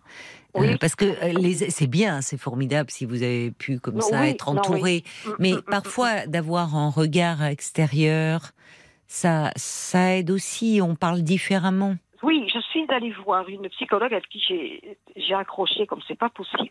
Elle m'a gardé plus que d'habitude. Elle- Mm. vra- Vraiment, j'ai- j'ai- elle est sympa. J'ai accroché avec Oui, elle. oui. Et elle m'a dit, moi, je, euh, comment elle m'a dit, comment elle m'a dit dans au cabinet, euh, oh, je- je- vous êtes ma cliente préférée de la journée. Je- je- J'ai passé un moment avec vous extraordinaire. Je comprends pourquoi cette femme est attirée par vous. Elle me dit. Donc on, est parti dans un éclat de rire et elle m'a dit ce que vous me dites. Euh, D'ailleurs, je vais peut-être aller le revoir d'ailleurs. Et elle m'a dit, euh, oui, elle a eu certainement eu très peur. Elle a certainement eu quelque chose de très fort pour vous. mais Elle a eu très peur. La, la- le, le qu'en dira-t-on le- Ses collègues, la famille, euh, Mm. euh, ses enfants. Mm. Et pourtant, c'est dépassé. Et c'est pas quand même encore dépassé quand même quelque part. Donc, elle m'a dit, elle a, elle a été certainement une admiration devant vous. Elle a- vous l'avez, vous l'avez scotché sur plein de choses. Elle n'avait jamais rencontré quelqu'un comme ça dans, votre vie. liberté, de, de votre façon de Oui, vivre, liberté de oui, ton. et, de- et- oui, mais tout à fait. Et elle m'a apporté autre chose, qu'on n'avait Oui. pas du tout la même formation sociale. Mais c'est intéressant de, en fait, Oh maintenant pour vous sortir, de voir qu'est-ce que, pourquoi vous Hum. vous avez autant fantasmé sur cette femme. Qu'est-ce qu'elle vous a apporté mais- ou quelle partie non, de vous-même elle non, a aimé, touché. Non, non, j'ai vraiment aimé. Oui, mais vrai, on vous peut- m'avez déjà dit ça la dernière fois, il y a trois ans, ça. C'est vrai. C'est vrai, je m'en souviens. Euh, J'étais Oui. très seule quand je l'ai rencontrée. Oui, mais quelle Et- oui, enfin, elle, a, elle a touché aussi dans, dans quelque chose en vous. euh, Hum, hum. Il y a eu quelque chose de vous Elle qui étiez si différente. Elle- Bon, elle- enfin, oui, mais on va pas revenir euh, sur elle non, non, parce non, que, vous voyez. Non, non, non, non, Pourquoi vous ne retourneriez pas voir cette psy avec qui vous avez bien accroché euh, Oui, peut-être. Oui, c'est vrai. C'est vrai. C'est vrai. Vous avez raison. On Finalement. de- Oui, c'est vrai. C'est vrai. C'est vrai. pour Euh, clore et peut-être avoir les réponses que vous cherchez, qui à mon Oui. avis ne viendront pas de cette femme. hein. Ne peut pas. Non. Non. Et puis, euh, et puis euh, raison. vous répondre, c'est reprendre un lien. Oui. Oui. Oui. Et pourtant, je pense qu'elle n'a pas oublié. Je le, Ah ben ça, euh, non, je, à moins qu'elle je devienne amnésique, je vois pas Non, comment non, non, elle pourrait. Mais elle le peut tenir à distance. Voilà, c'est une C'est façon ça. de vous tenir à C'est distance. ça, c'est ça. Et elle me disait qu'elle était en télépathie avec moi, qu'elle Oui. et je, le sens parfois. Et parfois j'ai une pression et je dis voilà, et je suis pas bien parce que je sens que de l'autre côté.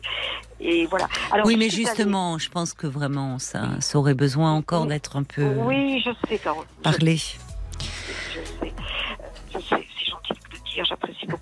Et je suis allée sur des sites, euh, Hum. sur un site cet été, je sais, trois, trois mois et demi, mais ça n'a rien donné. Oui, mais parce que vous êtes encore très, très dans cette histoire. Enfin, vous l'avez. Il y, a- il y a quelque chose de cet amour qui a encore besoin de, qui demande à s'exprimer. En tout cas, moi, j'ai été ravie. Euh, je suis heureuse d'avoir eu de vos nouvelles, ma chère Clémence. Moi ça me fait plaisir parce que c'est vrai que ça faisait longtemps, euh, on s'était parlé à plusieurs reprises et ça faisait longtemps que j'avais pas de nouvelles de vous. Donc, euh, je suis contente de voir que vous, que vous avancez, que vous avez toujours cette joie de vivre. Donc, à suivre, vous pourrez me rappeler une fois pour me parler de, de ces sites de rencontres. Pour, avant de raccrocher, Avec, il faut qu'on se quitte là, vraiment. Avant de Parce raccrocher, Caroline, si demain je rencontre quelqu'un, même qui a entendu mon appel, et que je suis prête, je suis prête. Je, je n'étais pas prête à derrière, et là, Tant mieux. C'est une bonne chose alors. Je vous embrasse Clémence. Bonne nuit à vous. Au revoir. Voilà, c'est fini euh, pour euh, ce soir, mais je vous laisse euh, en bonne compagnie parce que chaque jour, la grande famille RTL vous offre, vous le savez, un conte de Noël sous la forme d'un calendrier de l'Avent. Et tout de suite, vous allez découvrir le conte du jour, les guirlandes de Noël, interprétées par Céline Landreau et Pascal Pro. Et vous pourrez découvrir tous les épisodes de ce calendrier de l'Avent en famille sur rtl.fr et nos plateformes partenaires. Belle nuit à vous, je vous embrasse et bon conte.